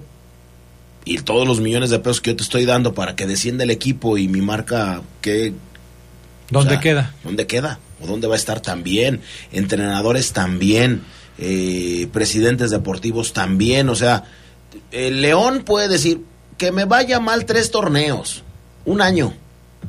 Ahí me la llevo, pues, la gente es fiel. Tres torneos, no pasa nada. Ya le di siete buenos. Que me vaya tres mal, ¿qué tiene? Y sí, no pasa absolutamente nada porque no hay descenso, porque no hay más por qué pelear, Adrián. Pero fíjate que independientemente de eso, el punto que tocas de los jugadores es muy importante. O sea, yo entiendo lo de los directivos, pero el punto que tocaste de los futbolistas me parece fundamental. Porque el, el futbolista, el jugador, pierde esas ganas de, de, de salir adelante, esas ganas de motivarse. Eh, pues, no pasa nada, o sea, si, si, si tenemos un mal torneo, pues no pasa nada. Lo más que puedes pagar la multa. Y a lo ya, mejor, o sea, ya. no, y, y no la vamos a pagar nosotros, la va a pagar el club, ahí que se hagan ellos bolas para poderla pagar, pues a mí me vale. Ahora es muy benevolente la liga porque ni siquiera hemos pensado la remota idea de que desciendan dos.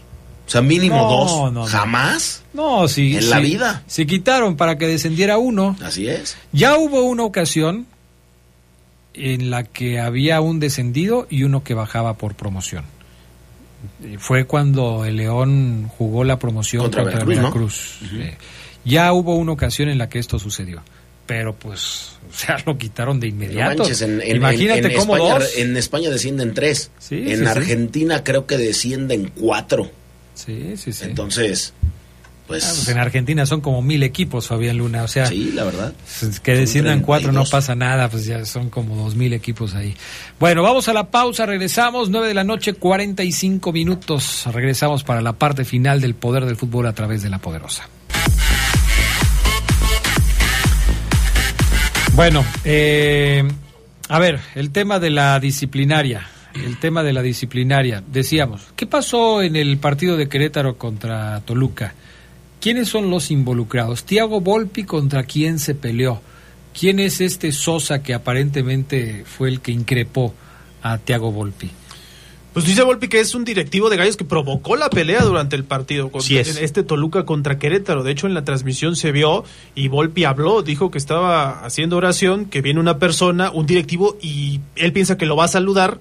Cuando le da la mano, se la quita y le empieza a insultar, le dice de cosas que no conviene que diga porque no son muy groseras, esto es una cita textual, y dijo que faltaba de respeto a la playera del Querétaro. Ahí empezó la bronca y por eso Toluca pide que investiguen a este directivo de los Gallos. Es el Rambo Sosa, El Ramos. directivo de Querétaro, que ustedes lo recordarán como delantero del fútbol mexicano, eh, de Querétaro y otros Necaxa. equipos, Necaxa, Necaxa lo pariente del maestro, el príncipe de la canción José José, el Rambo Sosa, es directivo de Querétaro, de hecho así está en su Twitter, también directivo de Querétaro.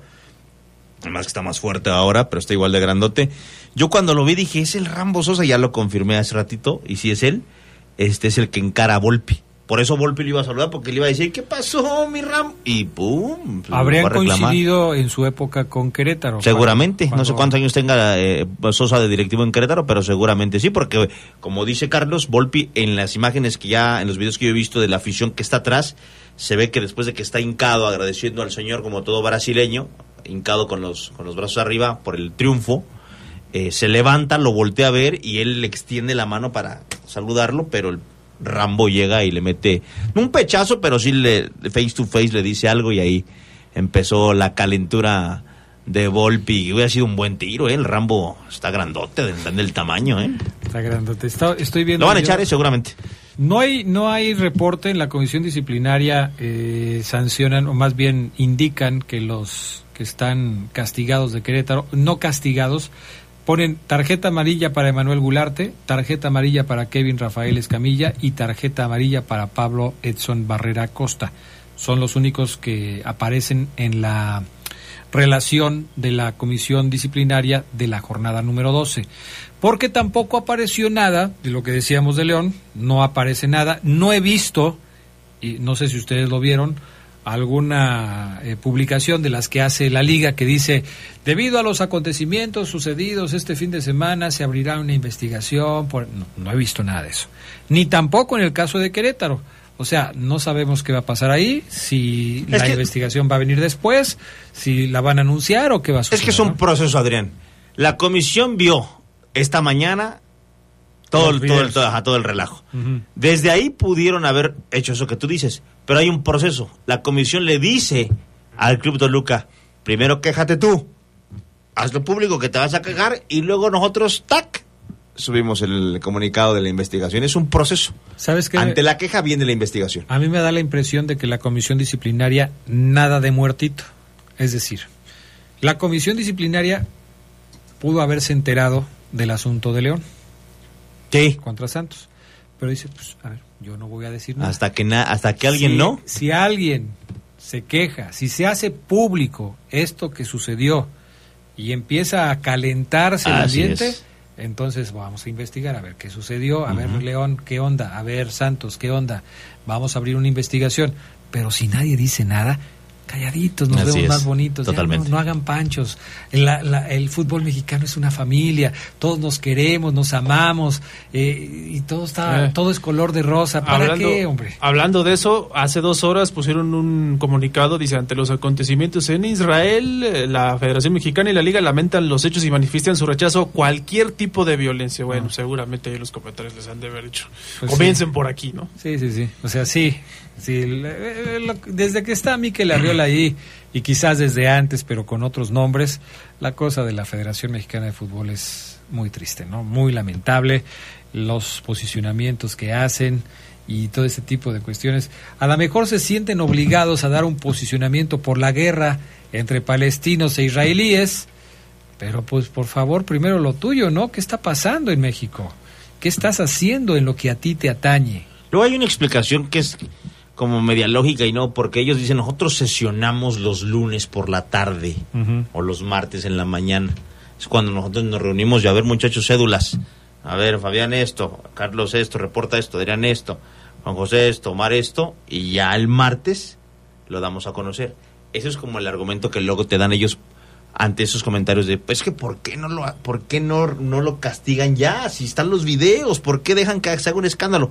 Porque ellos reúnen, como en el barrio, Adrián, como en el barrio, las cédulas. Y Pero ahí- ya está, pero ya el ven. reporte de la comisión disciplinaria ya Ah, no, sí. salió. Sí, lo que yo te digo es A que mejor- ellos trabajan con, con, con, con una, con una agenda. Pues viene, viene para, para analizar lo que va a suceder. Además, después, el hecho de ser un directivo, pues a lo mejor se tardan un poquito más, no es directamente un involucrado del equipo, de la plantilla. Pues. Eh, sí, sí, sí. No, no aparece en las cédulas como un jugador al que le estás sacando una tarjeta roja por una conducta antideportiva. Es, es- es otro trato seguramente. Pues vamos a ver si, si algo de esto sucede en la semana, eh, porque sí me parece que es, es importante que se tomen cartas en el asunto.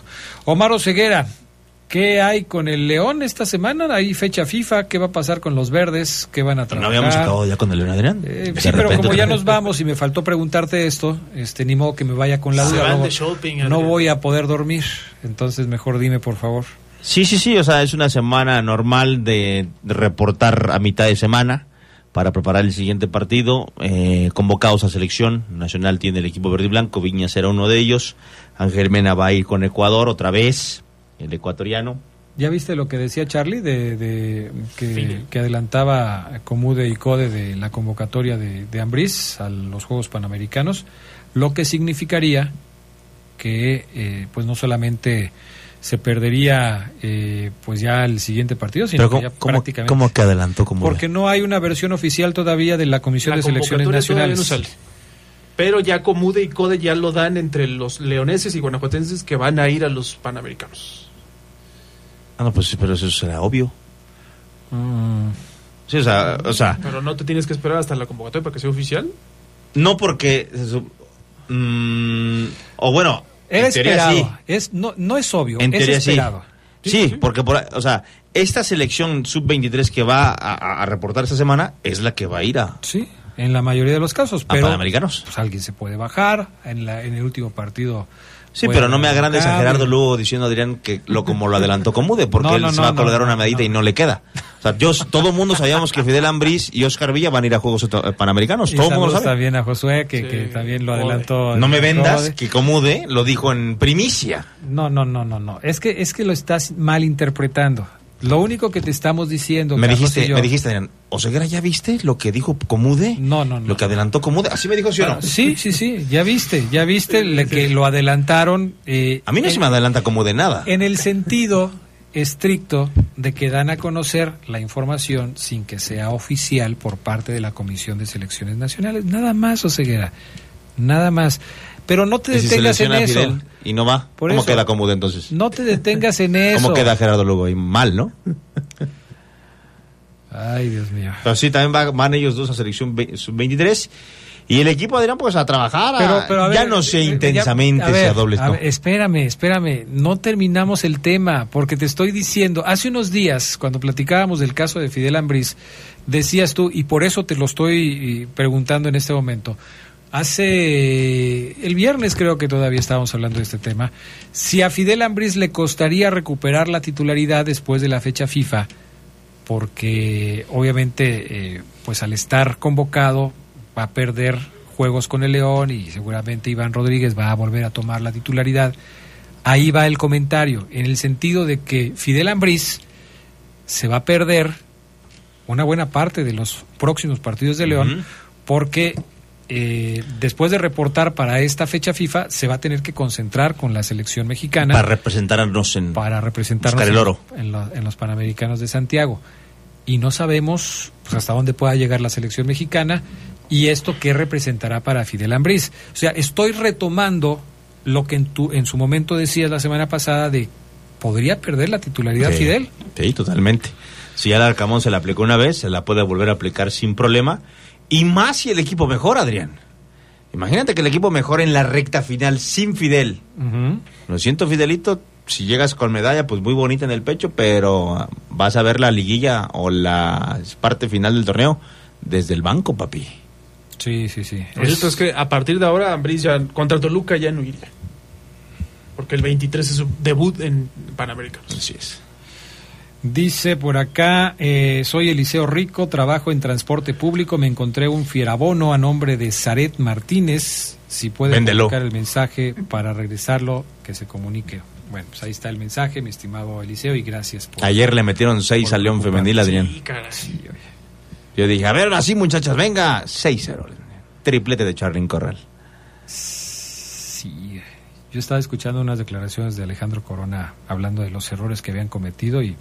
No, es pues que la, la clásica, ¿no? Vamos a tener que levantarnos de este duro golpe. Pues sí, es un golpazo. Yo estoy seguro que, que a Coro, Coro les ha de haber dicho, muchachas, ¿se asustaron? ¿Eran monstruos o, o qué pasó? ¿Qué vieron en la cancha que yo no vi? 6-0. Pero fíjate que el primer tiempo fue un partido muy raro porque León llegaba, puso creo que un balón en el poste y tuvo más llegada que Pachuca, pero Pachuca mostró su contundencia y la calidad de sus delanteras, la verdad. Por eso tomó una ventaja que ya era creo que de 5-0 antes del ¿Sí primer jugó tiempo. Jenny Hermoso? Sí. Sí, Hizo gol. Hizo gol. Fíjate. Charlín hizo 3. Charlín Corral. Crack. Charlín, eh, ¿sí es la que te gustaba a ti, Fabián La cachetes. Juega muy bien, Sí, es una jugadoras, jugadoras. Y también tienen una tica que es eh, Chinchillas. Juega muy bien, acaba de llegar. Muy rápido. Hizo gol. También y traen a Marta una- Cox. una- Es que el triplete ofensivo de Pachuca es Charlín Hermoso y Marta Cox, la que estaba en La panameña. Bueno, este, mi estimado Juan Jesús Guadalupe, ¿algún saludo que quieras enviar? A alguien que le dijeras, voy a ir al poder del fútbol, escúchenme porque voy a estar dando mis puntos de vista y que, que le quieras mandar un saludo en este momento. Sí, pues a mi esposa Fátima Estrada, a mi hija Sofía Guadalupe y, ¿Y Eduardo Alcántar. ¿Y tu esposa también le va a las chivas? No, a mi esposa no le gusta el fútbol. Ah, no le gusta el fútbol. Y ya la tienes harta de, de- de tanto fútbol, ya la tienes harta de decir, me voy a ir al poder del fútbol. ¿Cómo todavía vas a ir? Por cierto, eso nunca lo hemos preguntado. ¿A, él- ¿A la tuya le gusta el fútbol, Adrián? Sí, a mi ¿A mujer la tuya gusta sí? ¿A la tuya, Fabián? ¿Le gusta el fútbol? A la mía no. ¿No? ¿Tampoco? Nada. Nada. ¿La lucha libre sí? Tampoco. Tampoco. No menos. Nada. A ella le gustan las series y ver muchachos semidesnudos, mameis. Sí, soy muy sincero, la verdad. Imagino que la llevas a los de culturismo, ¿no? A las competencias. Tampoco. Ah, ¿no? No, no le gustan que estén sansudados. Sudados. Están engrasados. Bueno, este, hoy conocimos algo nuevo de este tema. Eh, mi estimado eh, Juan Jesús Guadalupe Vargas Ramos, gracias. Invita a la gente que, que quiera sumarse a este eh, a esta dinámica que les guste el platicar de fútbol, pues que se inscriban, ¿no? ¿Cómo la ves? Sí, no, que se inscriban es, es, es muy bueno. Es puntos de vista y debates y todo. Sí, hombre, aquí está. Estaba bien entretenido aquí el buen eh, Juan Jesús. Muchas gracias y que tengas Y una raro buena que venga un chiva, ¿eh? Sí. Un chiva hermano llegó. Sí, es lo que decíamos con Carlos, o sea, es el primer chivermano que Así llega es. aquí. Hemos tenido de León, eh, generalmente son aficionados de León, pero para que vean que... Pero no tienes, ve- no tienes vetados a los americanistas, ¿verdad? no, Ni- y si algún día llega un aficionado de Juárez, de Necaxa, bienvenidos No, también, pues, claro. sí, por supuesto. Claro, claro. Todo, del que sea. Aquí, aquí se puede... Es más, cuando me ponen aquí, lo único que yo les pido es, dame tu número de teléfono para los, mandarte un los mensaje. 500, y los 500 pesos de que les. No, ya son 600. ah, 600. Ya son 600 con la inflación, ya es... No, ¿cómo creen? Es de gratis, es de gratis. Ahí me dejas, Elena. gracias, mi estimado Juan Jesús. Gracias, gracias a ustedes. Y este que tengas una buena noche. Gracias, Buenas Charlie. noches. Gracias, buenas noches, nos escuchamos mañana. Ya vete a dormir, Oseguera, estás bastante traqueteado. Descansen, bye. Gracias, Fabián Luna. De nada, Adrián. Ya llévatelo, ¿no? Ya está bastante. Y ahora sí me rifé. Ya está bastante mal. Gracias a Sabanero, gracias a Brian Martínez. Buena noche. Descansen. Si Dios quiere, aquí estamos mañana.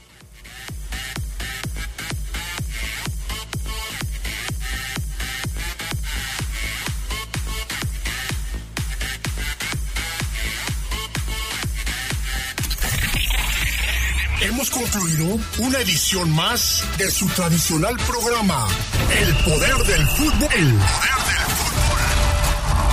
Hasta la próxima.